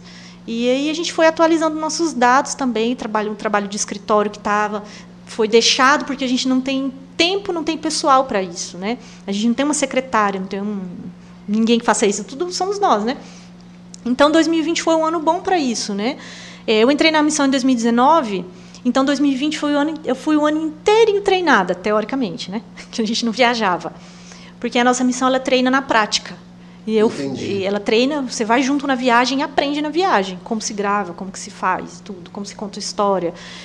É, então, eu tive essa oportunidade de ser treinada na teoria toda em 2020, né? Então, chegou em 2021 agora, graças a Deus, viajando e colocando em prática tudo que eu já tinha aprendido e só esperança de que só melhore daqui para frente, né? Se não viam a tal da segunda onda, porque tem um monte de gente que não se vacinou, segunda, né? Segunda não. Terceira, quinta, tá... sei lá, né? Porque eu tô acompanhando, quarta, eu acho, né? a gente está acompanhando Europa e Ásia vocês né? pegaram Covid? Não. Sério? Não. Viajamos esse ano. Deus é poderoso, hein? Viajamos esse ano, é. A gente pegou a Covid não pegamos, aqui. Não pegamos. Foi curral fechado aqui, geral. Lá em casa marcou, também. A gente fechou tudo, ninguém saía. 2020, né? Agora 2021 a gente viajando também. É, acho que a gente ficou no quase, né? Na gravação do Novo Testamento. A gente teve um, um parceiro nosso que se contaminou com Covid e tudo, a gente trabalhando pertinho assim e ninguém pegou. Tem um, tem um amigo meu que diz que só pega Covid quem faz o exame, né? Então, vocês chegaram a fazer, não? Oxi, incontáveis exames. Aquele do nariz, o de sangue. Ah, que legal. Todo que, tipo não, de exame. Que, que bacana que vocês estão. Como é que é que o meu amigo disse hoje lá no treino? Ainda bem que vocês estão puras, né? Não tomar nenhum aditivo nem nada. Não, que legal, não. que legal. Pegar Covid Mas não é legal, não. A gente está com esperança de que 2022 a nossa agenda continue e, avançando também. Se você falando disso aí, vem algumas dúvidas na cabeça. Assim, qual que são as maiores dificuldades hoje para conseguir alcançar novos povos, assim, não com o material, mas estou dizendo aquele primeiro contato, ó, foi descoberto um pessoal ou demonstraram interesse, é o bilíngue que é a maior dificuldade ali, o gap para conseguir atender esse novo povo. É, o bilíngue é uma dificuldade, porque se você não tem falante da língua que é bilíngue, ou se você não tem pelo menos um missionário, por exemplo, a gente esteve agora no, no Caiapó, no povo Caiapó, eles são um povo culturalmente muito forte, eles têm a língua 100% preservada, falam português, mas não gostam de falar português. Entendi. Entende? Português para eles é quando eles vão na cidade, eles têm que fazer alguma negociação, alguma coisa eles falam. Mas e eles entendem português e tudo, mas a gente tinha a missionária que há 25 anos fala caiapó. Mas essa missionária brasileira, não é caiapó. Não, não, mas ela não é da missão de vocês. Não, é não, não, missão. não, ela é de outra missão. Ah, tá. Então assim, facilitou muito para a gente isso. Agora, por exemplo, se a gente não tem no povo ninguém bilíngue, nem um missionário que fala a língua, não, não tem como fazer o trabalho. Né? Que barulho é esse? Parece uma panela de pressão. Ah, é o ar. Ah, tá. É o ar. Ah, congelou? Deixa eu dar aí Então, se hoje se a gente não tem me ajuda, tá, Karine? Se, se não tem ninguém que fala português no povo e nem um missionário que fala a língua, não tem como fazer o trabalho.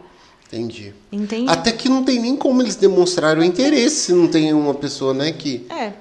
Então, assim, geral, o que, que acontece hoje no Brasil? Mesmo povos isolados, que é aquela questão, né, que é, as pessoas podem ter... Cada um tem sua opinião sobre povos indígenas, mas ninguém quer ser indígena e morar lá no meio do mato. Então todo mundo tem opinião, né? A gente vê muita opinião. Então, Com relação a isso. É, né? é uma coisa que eu não discuto. Você não vai me ver na internet discutindo em fórum de coisa de indígena, porque né, é muito fácil a gente estar tá aqui no nosso ar-condicionado, na nossa internet, discutindo a vida do outro, sem perguntar para ele o que ele quer. Então, por exemplo, a gente tem hoje no Brasil uma coisa acontecendo: os povos indígenas estão saindo das aldeias, aldeias isoladas, estão vindo para a cidade. É o fazer o quê? É Estudar. do rural, né? É. Que teve na década Ó, de 80. O que que um, um né? É, que é o caso dessa etnia que nós fizemos um trabalho no interior do Amazonas. Então os jovens dessa etnia vindo para a cidade porque querem estudar. Entende? Querem fazer um curso técnico de enfermagem, querem ir, querem ir para outros lugares estudar, porque querem uma condição de vida melhor. Entende? É, querem né, ter acesso a outras coisas também. Uh, existe uma dificuldade muito grande de se morar na aldeia. Né? É muito bonito para a gente que está aqui, né? que vai no mercado e compra mandioca descascada e cortada.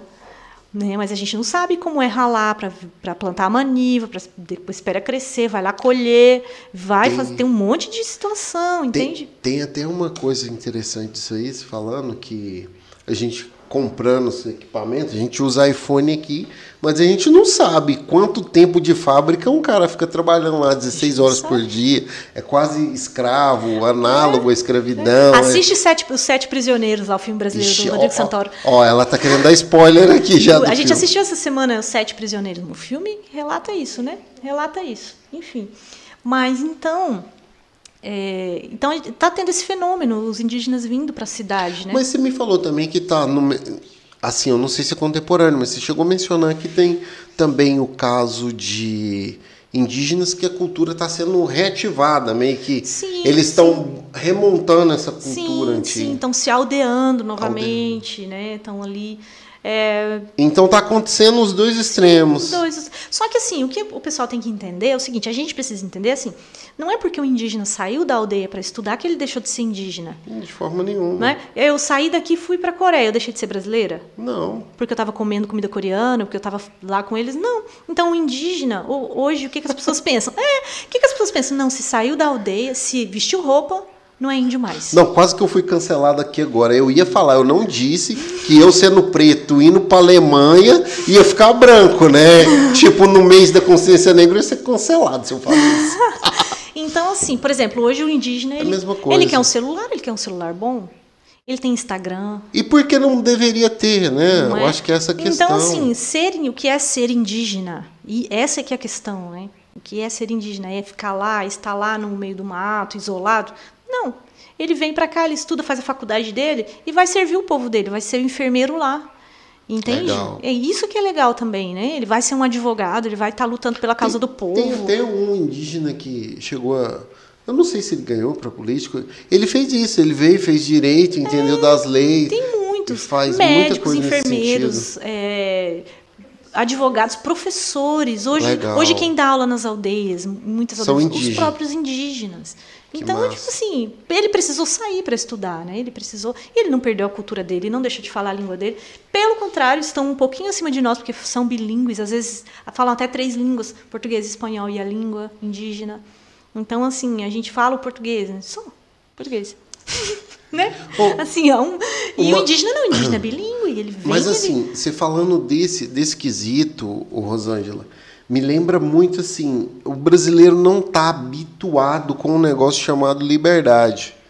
Principalmente quando é dos outros. Então, tipo assim, ah, o cara quer deixar de ser indígena, mano, beleza, tira seu RG, seu CPF, vai pra cidade, compra um carro, uma moto, faz qualquer coisa. Não, o nego quer viver a vida do outro. Eu acho isso um absurdo. Mas assim, no contexto geral, o que, que eu ia te falar?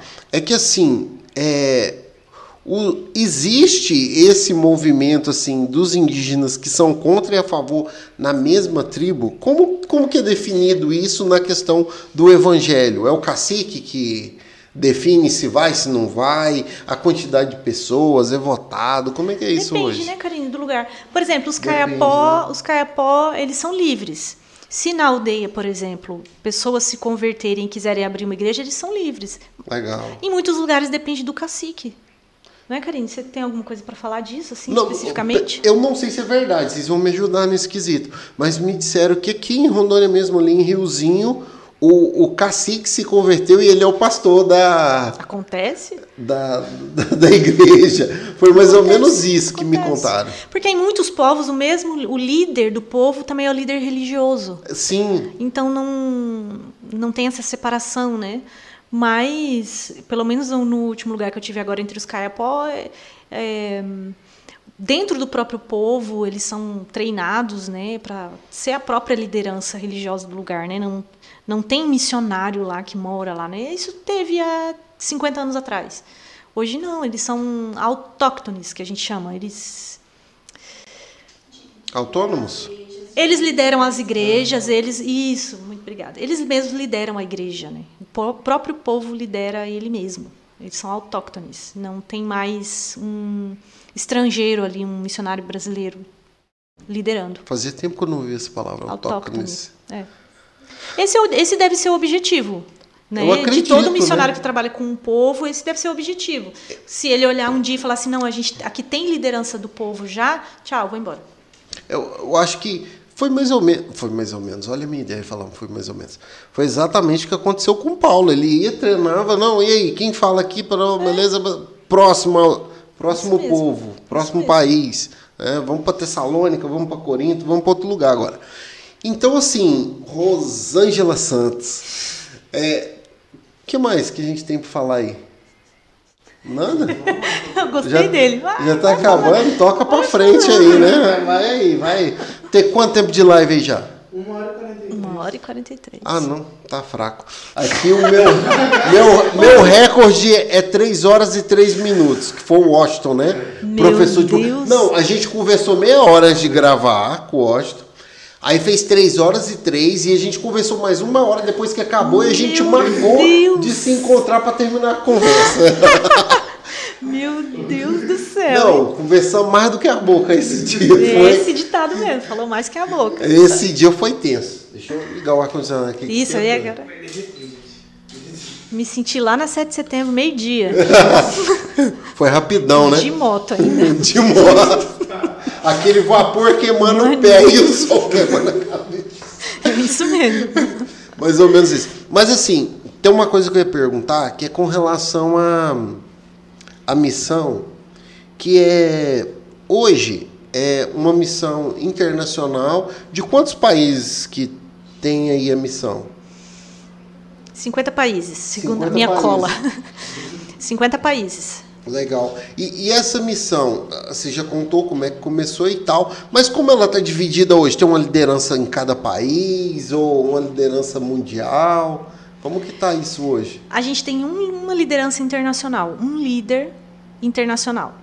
Ele, ele lidera. Né? É, tudo. ele tem Nossa. mais uma função pastoral, né? Sobre os, os gravadores, né, Karine? É isso. Ele, ele não tem uma função administrativa, é mais uma função pastoral. Ah. A gente, hoje, aqui no Brasil, por exemplo, nós somos um centro, então a gente tem a nossa diretora. Então, cada centro tem a sua própria liderança administrativa. Né? Cada centro tem o seu diretor, hoje. É, e a gente se reporta às gravações, por exemplo, a avaliação de gravação, a avaliação do trabalho do gravador, a gente se reporta à Austrália. É isso, né, Karine? Que seria o centro administrativo. Isso, a parte técnica, a nossa parte técnica é avaliada, né? Então, quando eu faço uma gravação, por exemplo, a gente tem um, os requisitos dessa gravação. Ela O precisa áudio, estar dentro, a qualidade de áudio, ela precisa estar dentro dos, dos requisitos da missão. Então, eu envio esse áudio para lá, ele vai passar por uma avaliação, a gente tem engenheiros de som e uns caras assim de alto Ele- nível. Eles medem lá falam, Isso, eles olham, bateu os escuta de- tudo. Bateu os decibéis. é isso mesmo. Ó, tá, tá no menos 20, tá batendo no menos 20, tá bom. É. Então, a gente tem essa liderança lá que a gente se reporta, tecnicamente falando, né? Agora, administrativamente, cada centro é independente. Independente administrativamente. Sim, né? sim, sim. Cada centro Então, as metas, é isso que eu ia chegar, é nesse nível que eu ia chegar. As metas são distribuídas por cada diretor. Cada, cada centro vai ter sua própria meta, né? Entendi. Porque os países são diferentes, os, os campos são diferentes. Por exemplo, a gente está num campo aqui que a gente trabalha com povos indígenas, então a gente tem ah, uma- um tipo de necessidade. Por exemplo, se a gente tem um gravador que está trabalhando em países do Oriente Médio, ele tem um outro tipo de necessidade, é um outro tipo de administração das coisas, é que, a- que as coisas acontecem, né? Ah, países perseguidos, países fechados, por exemplo, África, que tem muitos países perseguidos ali, né? Bem complicada a situação da África. É, Tem até um filme, né? Eu esqueci o nome do filme agora. Que é um pastor americano É novo? que morava lá. Ah, não, que ele esse- metia esse- bala. É, lá tá, tá, eu esqueci o nome. Eu esqueci o Esse- nome. esse Muito filme é bom, esse filme. é bom. Já dei quase um spoiler aqui. Esse Tá no filme Netflix é aí. Só esqueci o nome, mas Eu esse filme também. é bom. Então, cada centro vai ter o- a sua demanda, né? Cada centro é um país diferente, são demandas diferentes, Velocidades são necessidades diferentes. Isso. Às vezes não vai gravar tanto quanto o outro país, porque é um país fechado, um país perseguido. Então, o gravador corre perigo quando ele vai numa vila para fazer uma gravação e risco de morte, por aí vai. Depende muito do lugar. né? E, e assim, quem define as prioridades? Você falou que tem prioridade 1, 2 e 3. Essa- essas prioridades elas são definidas de acordo com o status da língua, por exemplo, e também de acordo com a quantidade de material que já está desenvolvido para o povo. Eu estou olhando para ela porque ela, ela É, é- se ela fazer assim é que eu estou falando errado. Como é que é? Ela é a parte técnica Ela lá. é, É, ela a tá mulher assim. dos números. Ela que não. É, dois, aí ela não, falando ela tá. três, é. Então, por exemplo, um povo que é prioridade 1, quer dizer o quê? Que é um povo que ele, além de falar a língua ainda, é um povo que não tem material. Entendi. Ou tem pouquíssimo, hum, pouca coisa. Então a gente precisa, ele é prioridade 1, a gente precisa desenvolver mais material ali. Prioridade 2, ele já tem um pouquinho mais de material. Prioridade 3, ele já tem uma quantidade boa de material. Tô certo, né? Uma quantidade boa de material e a gente pode complementar ou não. Né? Então, é, as prioridades são assim. E a gente tem também é, o, o- línguas extintas também, povos que tem, já teve a língua, já tiveram a língua extinta e aí a gente não vai desenvolver nenhum trabalho porque eles já tiveram a língua extinta, né? Falam só português. É, as prioridades são assim. E, e fala o nome do aplicativo. Coloca aí o nome do aplicativo aí qualquer. Five Fish. Vou colocar na descrição o link dele para me dar ideia. Uhum. Isso. Isso, porque porque é legal o pessoal que vai fazer a, a doação conhecer do aplicativo. Conhecer do aplicativo. Galera, não esquece, no final aqui ela vai dar todas as dicas como você faz para doar. 70 reais você pode alcançar uma tribo inteira. Exatamente. A vibe é essa, né? É. Entrou o meu lado business aqui agora. meu lado marqueteiro. É isso aí. Mas eu acho muito legal isso, Rosângela, porque imagina só, você sente esse chamado, doa parte da sua vida para que outras pessoas conheçam, tenham a oportunidade que em tese nós tivemos de conhecer o evangelho é, de forma gratuita, né? Colocando assim, eu, eu acho isso muito legal, porque assim, por mais que eu tenha formação religiosa, que eu me considere uma pessoa de fé, eu não sei não, hein? Eu, eu me coloco à prova todo dia. Assim, ô, missionário? não sei. Eu acho que missionário aqui em casa, formando os meus aqui, vai, filho, agora é tua vez. Acelera. Então, assim, eu não sei se eu seria esse missionário aí que iria para o campo. Nunca me imaginei. Não é que eu, tipo assim, não, não, não tem vocação não, porque já passou da hora, né? Não. Tem, tem isso. Sempre não. há tempo. Sempre há tempo. Quantos anos tem os, os, o casal lá? Não, é. Não, mas aquele casal que foi para aquele povo lá é, em Roraima, que eles foram depois que se aposentaram. Uau! Depois se aposentaram e foram. Eles foram. Uhum.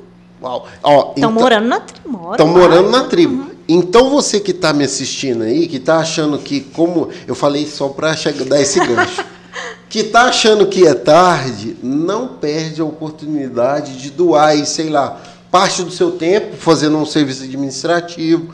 Você pode, de repente, aí ser full time, né, que a gente fala, Sim. e morar numa aldeia, enfim dentro das suas possibilidades, um trabalho tão grandioso tem tão poucas pessoas, poucas né? Pessoas. Mas, assim, pelo que eu percebo também, Rosângela, vocês são a parte técnica do negócio, né? A parte técnica. Tem o jocumeiro lá que mora lá e tal, pá, encontrou uma outra aldeia, fala, nós não conversa, liga pros gravadores aí que eles vêm.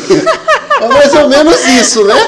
Eu entendi certinho, é né? Isso, é isso. Eles vão desenrolar aí o, é o Paranauê. É basicamente isso. Foi o que a gente fez lá no, no Amazonas, né? Assim, o, o, os missionários lá já estavam em contato com essa etnia. É, e aí eles estavam na cidade, tipo, eles ligaram pra gente e a gente tinha um tempo na agenda, assim, foi de Deus mesmo. Fomos para lá, desenvolvemos um material bem legal para esse povo e foi um trabalho bem legal. Foi mais ou menos assim, tipo, vem para cá que não tem nada deles na língua, vem aqui gravar que a gente vai apoiar. E aí a gente foi para lá, recebemos apoio, faziam comida pra gente, a gente comia, a gente que teve legal. lugar para dormir. Não tinha cabeça de galinha. Não tinha cabeça de galinha. tinha muita calabresa frita, frango, Eita, arroz e açaí também. Até passamos mal de tanto tomar açaí. Meu Deus do céu. que legal, que legal, Rosângela. Muito bacana ouvir a história de vocês com relação à missão, né? Mas assim, eu acredito que é um. Eu fico até assim, né? Como, como que eu falo? Mas assim, é viver o que Paulo viveu. Porque assim, vocês vão para um povo, falam, ó, agora está resolvido. Aqui a gente já conversou, vocês estão ouvindo, eu vou continuar a é. minha. Como é que é? Paulo teve as três viagens, né? As três viagens missionárias. E aí vocês também devem ter essa jornada de vocês é, aí, né? É nessa, nessa, questão de, não, alcançou um, beleza. E como que é esse negócio? Tipo, você vai, escuta, pá, manda o áudio de volta, e aí? Você desliga total daquele povo? Como que é isso? Não, não, não. O povo tá sempre mandando mensagem, sempre perguntando da gente, a gente também falando com eles, assim, né? Tipo, a gente faz amizade, né? acaba fazendo amizade. É pouco tempo, coisa de 20 dias, mas você tá o dia todo com a pessoa, né? Ouvindo as necessidades, ouvindo a história deles, a história da cultura deles. Aí gente, às vezes a gente senta, né? E eles sentam também e vão contar como surgiu o macaco, como surgiu a anta e como que foi Legal. isso, como que foi aquilo. A gente passa também tempo com eles, né? E aí a gente forma amizade, desenvolve amizade, né? Muito gostoso a nossa gravação de Novo Testamento mesmo com o povo Caduel. É, e depois eles vieram para cá, para Porto Velho também em julho. É, a gente fez amizade, são nossos amigos agora, né? Assim, mandam mensagem, como é que vocês estão? A gente está orando por vocês. A gente manda mensagem também. Eu, eu é, imagino que isso, as agendas que não devem casar muito, né? É, a agenda você fala o quê? De, de talvez tipo, visitar? É, ah, visitar, difícil, tá lá e difícil, aqui. Difícil. Eles vêm ver vocês, vocês não estão tá aqui. Né? Muito difícil. Deve sim, acontecer voltar. muito. Muito difícil mesmo. Eu, assim. é, eu acho que é isso, né? A vida do missionário. Essa parada assim. Como que, que eu diria? A palavra não é incerteza, a palavra não é inconstância, mas essa de, é depend, eu vou, vou usar meu evangeliquez aqui. a dependência de Deus, esse momento de estar, de ir, não, Deus quer que eu vá agora. É. Não, eu fiz tudo para ir não deu certo. É porque não era para ir agora, é para ir depois. É, exato. Vai dando esses é. revestréis assim. Esse ano de 2022 mesmo a gente É um mês viajando, um mês em casa, né, Karine? Vai ser mais ou menos assim. Aí a gente fica maio, junho e julho fora. Agosto a gente está em casa. Junho, julho, agosto. Setembro e outubro a gente tem viagem. Então, legal. novembro a gente volta com coisas para editar, coisas dos administrativas para fechar, para conseguir tirar férias em dezembro e também um pedacinho de janeiro. Passar o Natal em casa. Passar o Natal em casa, às vezes a gente consegue ficar dezembro e janeiro, né? Ai, dois meses, sim, porque a gente praticamente não fica em casa, né? E quando a gente está em casa, a gente tem o trabalho do escritório, que são oito horas por dia. Das oito e meia ao meio-dia, das duas às cinco. Porque a gente precisa ter esse tempo para editar o material, né? Legal. Uhum. Você também é daqui de Rondônia? Ela é porto-velhense, Ah, beiradeira. tá aqui mesmo. É. Ah, tá em casa. Tá em casa. Ixi, tomadora de ca- tacacá. pá, Olha aí, negócio né? chique, menino. Chiquérrima. Tacacá. tá demais. Mas o. Rosângela, eu, eu acho que era isso, né? É. Você, quer, você, quer, você quer fazer aquele mexã, falar do mais alguma coisa? Não, olha, muito, foi muito bom daqui, né? É muito legal falar do nosso trabalho, principalmente quando a gente gosta de, de fazer Legal. o que a gente faz. Né? Esse espaço aqui, que é um espaço assim, não é um espaço igrejeiro, né? Assim que eu digo. não, é um, não é um negócio de igreja, né? Muito legal isso. É eu gostei bacana. muito da ideia, assim, de poder falar de uma coisa que é feita aqui em Porto Velho né? Ela acontece, ela nasce aqui em Porto Velho e ela né, começa aqui, ela termina aqui também, porque a gente vai, grava, volta, edita aqui, daqui ela vai. Então, eu acho muito legal. Tem muita coisa em Rondônia, muita coisa extraordinária em Rondônia. Né? Verdade. Muita gente que faz muita coisa assim fantástica. E quando eu vejo, eu falo, meu Deus, é de Rondônia, né? Tem um menino em Harvard, tem uma menina que ganhou, um- foi campeã mundial agora, não sei do que, de karatê, de ta... um monte de coisa, tudo de Rondônia. E a gente não fica nem sabendo, né? É assim, das coisas que tem aqui. Nosso estado é muito rico. Eu acho o nosso estado riquíssimo e, e eu amo Rondônia. Eu acho, achei muito legal a ideia de abrir esse espaço, né, para a gente conhecer mais o nosso estado. E missões faz parte de Rondônia, né? O Evangelho faz parte de Rondônia, né? Então, é, fazendo o merchan, né? Tá aqui nosso rádio, ele vai chegar até as aldeias com um custo pequeno de 70 reais. Geralmente a gente tenta enviar um por família. Então, se a aldeia tem 14 famílias, a gente tenta enviar um para cada família. 14 Não sendo possível, a gente envia pelo menos para a igreja, para que a igreja utilize nos, nos discipulados. Mas geralmente a gente consegue enviar um para cada família que tem no, no povo. É, o que, que vai nesse aparelho? Testemunhos que eles mesmos dão ali na língua, músicas do, do próprio povo, músicas cristãs pro- é, é, compostas por eles, gravadas por nós, histórias bíblicas de Gênesis Apocalipse. E, e o Novo Testamento também a gente coloca aqui, cabe tudo. né? A gente coloca tudo. Então, se o povo tem o Novo Testamento na língua, vai aqui também. É, Para a gente, muitas vezes, não faz muito sentido, porque a gente tem. Eu contei uma vez, agora já não lembro mais o número de versões bíblicas que a gente tem em português, é, de conteúdo, de material sobre o Evangelho. A gente tem tanto livro, tanto livro, tanto livro, a gente tem tanto, tantos comentários bíblicos em português que dava para encher. Dava para encher esse terreno seu todinho aqui de material, ainda ia faltar espaço. Então, para a gente não faz muito sentido um povo receber um aparelho com 44 histórias bíblicas e músicas e nossa, mas para eles vai fazer todo sentido porque a- até um tempo atrás eles não tinham nada do evangelho na língua. Muitas vezes estão sendo discipulados em português e não têm o entendimento 100%. Né? Então, na língua que a gente fala, a língua do coração, quando você fala a língua da pessoa, a língua materna dela, aquilo vai acessar o coração dela muito mais profundamente. Que é totalmente diferente de você ler uma Bíblia em inglês e você ler em português. Você lê em inglês, você entende tudo, ah, que legal. Mas ler em português é outra coisa. Aquilo vai te acessar muito mais, porque é a sua língua. Né?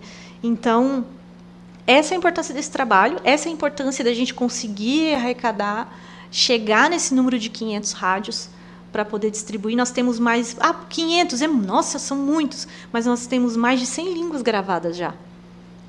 100 línguas. Né? Então, é, se a gente fosse mandar, claro, né? A gente, a gente não quer mandar um radinho por língua, porque igual essa, esse povo que a gente vai trabalhar mesmo, eles têm 300 aldeias. Uau! Então, se eu quisesse alcançar o povo com esses radinhos, 500 não dá. Porque são 300 aldeias. Suponhamos que cada aldeia tenha 15 famílias, 10 a 15 famílias. Faz as contas aí. Nem vou fazer. É muito, muito material. É muito material. É, Exato. Então, 500 não é um número absurdo se a gente for pensar nessa proporção que é quantidade de povos indígenas no Brasil. Né? Com certeza. É isso aí. Então, se você quiser fazer parte, né, e doar um rádio, né, acho que vai estar na descrição aí nosso telefone. É, toda doação ela não é feita na minha conta bancária nem na conta bancária de nenhum missionário, é, é feita direto na conta bancária da missão. Essa conta bancária ela é gerenciada. A gente tem um tesoureiro que é uma outra pessoa, não somos nós. A gente tem um um presidente na nossa associação, que é o pastor Daniel, da Igreja Presbiteriana. Deixa ele ver que eu esqueci o nome da igreja, não. Da Igreja Presbiteriana do JK, corta, não pode cortar. Da Igreja Presbiteriana do JK é a igreja que eu frequento, eu esqueci o nome da igreja. Então, o pastor Daniel é o nosso presidente, a nossa missão é acompanhada por pessoas, então não se preocupe, é, esse dinheiro vai direto para a conta da missão é, e ele, ele vai ser usado para a compra desses rádios. Então, fica à vontade quiser entrar em contato, conhecer mais a missão, quiser, se quiser, né, deixo convite para você, para sua família, para todo mundo que está assistindo, quer conhecer o nosso escritório, quer ver como é que Legal. a gente trabalha, quer saber, quer entrar na nossa casa, fica à vontade. Vamos lá tomar um café, vai conhecer a missão, vai ver como é que a gente vive, né? Como é que a gente trabalha. A gente gosta um de receber. de imersão missionária. É, vai lá conhecer, Legal. né? Só marcar, eu quero ir aí conhecer a missão. Vamos lá, vou mostrar, a gente vai mostrar tudo para vocês. E a gente tem o maior prazer de receber as pessoas, que as pessoas se aproximem mais do, da vivência do missionário, do trabalho. Isso é muito importante para a gente, né?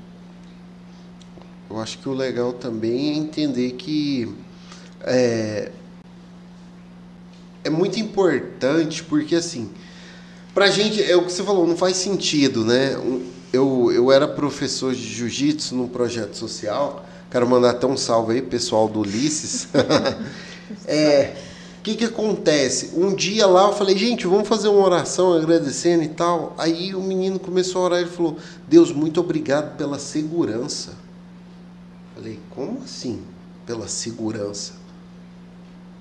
Não fazia sentido para mim. Uhum. Por ele morar num bairro mais afastado, às vezes tinha alguma coisa que acontecia, eles consideravam que estava um momento de perigo, né? Então, assim, até pela segurança eles agradeciam. Então, de repente, por nós falarmos português e termos vários materiais disponíveis, a gente não consegue mensurar né, a necessidade de alcançar novas pessoas com a língua delas, né? É igual eu falei, só, só entende o que você falou no começo, aquele lance de falar outra língua, quem já passou por isso. Se eu não tivesse passado por isso, eu escutasse contar e falar, é, deve ser diferente. Não, mano, eu vivi aquele negócio, fazer igual você falou, querer parar e ficar num lugar caladinho, sem escutar nada, um tempão assim, até parece que recobrar a consciência, porque é tenso. Então, assim, todo mundo que está assistindo a gente, não perde essa oportunidade de fazer uma visita, de também repensar, né, sobre as possibilidades que você tem hoje que elas são muito maiores do que você imagina. Porque a gente estava falando de internet, podcast e tal, mas tem gente que não tem energia elétrica. Então, assim, é legal imaginar a missão nesse prisma, que aí a gente começa a ter empatia pelos povos indígenas. Isso. Aí a gente começa a ter empatia pela missão dos gravadores. eu, eu, gostei desse termo gravadores, né? Eu achei legal. É, ter empatia pelos gravadores. Então, assim, galera, você que está assistindo aí, né, faz aí seu contato, enfim. se, se você escutar esse podcast depois não tiver ao vivo, eu tenho certeza que alguma coisa vai acontecer aí no seu coração, na sua mente e, enfim, vai dar tudo certo. Rosângela, tem uma pergunta que eu costumo fazer para todo mundo que vem aqui. Ah. É aquela velha pergunta, né? Tá lembrado, né? Então essa pergunta é, se você tivesse que deixar uma mensagem que fosse chegar a todo rondoniense, a todos os lares de Rondônia, que mensagem seria essa? Que mensagem seria essa? Olha, nesse tempo que a gente está vivendo, infelizmente a gente não consegue falar sem, sem pensar sobre o tempo que a gente viveu 2020 e tem vivido agora, né? É, mas foi um tempo, tem sido ainda um tempo difícil, sofrido, mas um tempo para afinar a gente e ajudar a gente a descobrir aquilo que realmente é importante. Né? Eu acho que por muito tempo a gente ficou assim. Uh, ocupado e preocupado com coisas muito aleatórias, sabe? Assim, correndo atrás de muitas coisas que, no fim das contas, é, não são nada, se a gente for pensar, né? É claro que todo mundo quer ter uma vida razoável, né? Assim, em todos os quesitos financeiramente, uma casa razoável, né? Você quer viver bem e tudo. Mas esse tempo, eu acho que ele trouxe para a gente ele, ele nos forçou um pouco. É, acho que a gente estava tão engessado que ele nos forçou um pouco a olhar e ver o que é realmente importante. Porque num tempo em que a gente ficou, que a gente não podia estar tá perto do outro, é? a gente é, não podia visitar, nem ser visitado, a gente teve a nossa, o nosso acesso ao outro limitado. Né? E, e aí, o que acontece? A gente ficou muito. Agora a gente pode, mas eu tenho a impressão, conversando com uma pessoa esses dias, mas parece que a gente não quer. Mais ou menos conversando com uma amiga, né? Agora a gente pode, mas a gente não quer. Então, é, o, o que eu gostaria assim que a gente pudesse refletir é que o, o que, que a gente vai fazer para voltar a querer? Porque celular, WhatsApp, chamada de vídeo, internet. Eu tenho a impressão, às vezes, que isso aqui vai deixar a gente doido emocionalmente.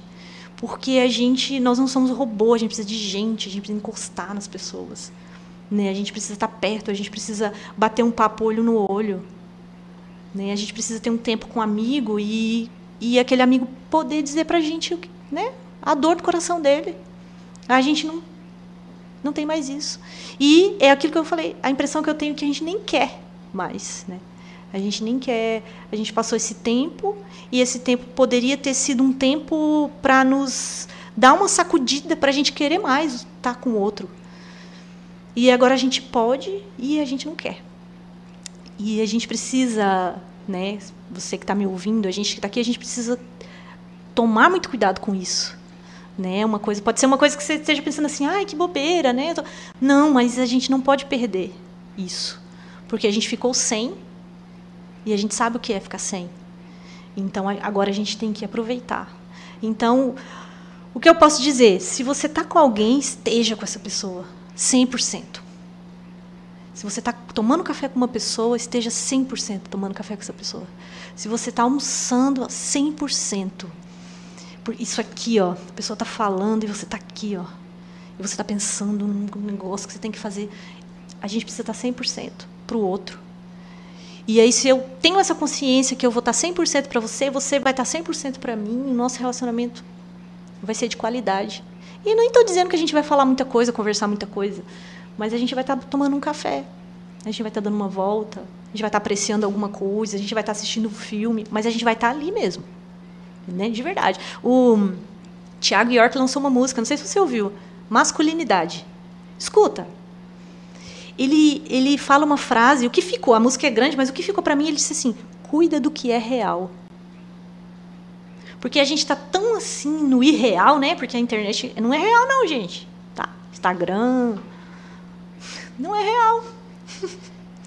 né? E ele fala: cuida do que é real. O que, que é real na minha vida? Eu preciso cuidar. O que é de verdade na minha vida? Eu preciso cuidar.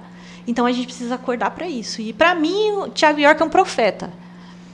Não é cristão, até onde eu sei, a música dele não é, não tem selo gospel, né? Mas é um profeta do nosso tempo. Então ele fala: "Cuida do que é real", e a gente precisa voltar e cuidar do que é real. Real é meu relacionamento com a minha mãe, com meu irmão, com meus amigos, com os meus filhos, com meu cachorro. Isso é real. Você é louco, cachoeira. Tá maluco? Pancada, velho. Você é doido, tio. Faz isso não. Hein? Mas é sério. É, ultimamente. não, é sério. Essa aí, essa não chora, não chora. Essa aí vai ter que ir pro corte. Mas assim, o, o que eu queria deixar é que, poxa, muito bacana repensar esse conceito, né? E assim, Rondônia é esse celeiro de pessoas, né? Eu costumo dizer que a estrela brilhante da bandeira é o povo de Rondônia, né? Então aqui a gente tem uma missão que vai aqui para o norte todinho, para todos os lugares que tem aldeia que demonstram interesse em receber uma tradução da Bíblia ou de contos bíblicos, né? E tudo isso parte de Rondônia, né? Tem outros estados aí que não tem essa oportunidade. E, enfim, é, quero te agradecer demais, Rosângela, por ter aceitado estar tá aqui com a gente. Amanhã a gente vai estar falando com quem, hein? Ixi. Dano. Ai, ai, ai, meu pai. Minha cabeça zerou aqui. Tomara que quem vai vir amanhã não esteja vendo o podcast hoje. Vem na agenda aí, quem é amanhã. Mas assim, galera, Rondônia é um ótimo lugar para se estar. Temos aqui várias coisas que a gente já falou, como missão, missão da tradução da Bíblia. Nós temos é, o esporte que vai longe. Ednair, paleontóloga. Ah, amanhã é uma paleontóloga Olha que que, vem aqui. É, amanhã ela vai falar aí sobre os bichos que existiram em Rondônia, né? O Olha! paleontólogo. Que legal! E é- aí a pergunta é: existiu dinossauro em Rondônia? Vamos descobrir amanhã. Eu vou ter que assistir agora que eu quero saber. A Ednair vai vir aí amanhã, massa. Então, assim, galera, o que eu tinha para falar hoje era isso. Agradecer aqui demais a Rosângela, a nossa gravadora. e é isso aí. Vamos para cima, vamos com tudo, que é tudo nosso. Valeu, povos da internet!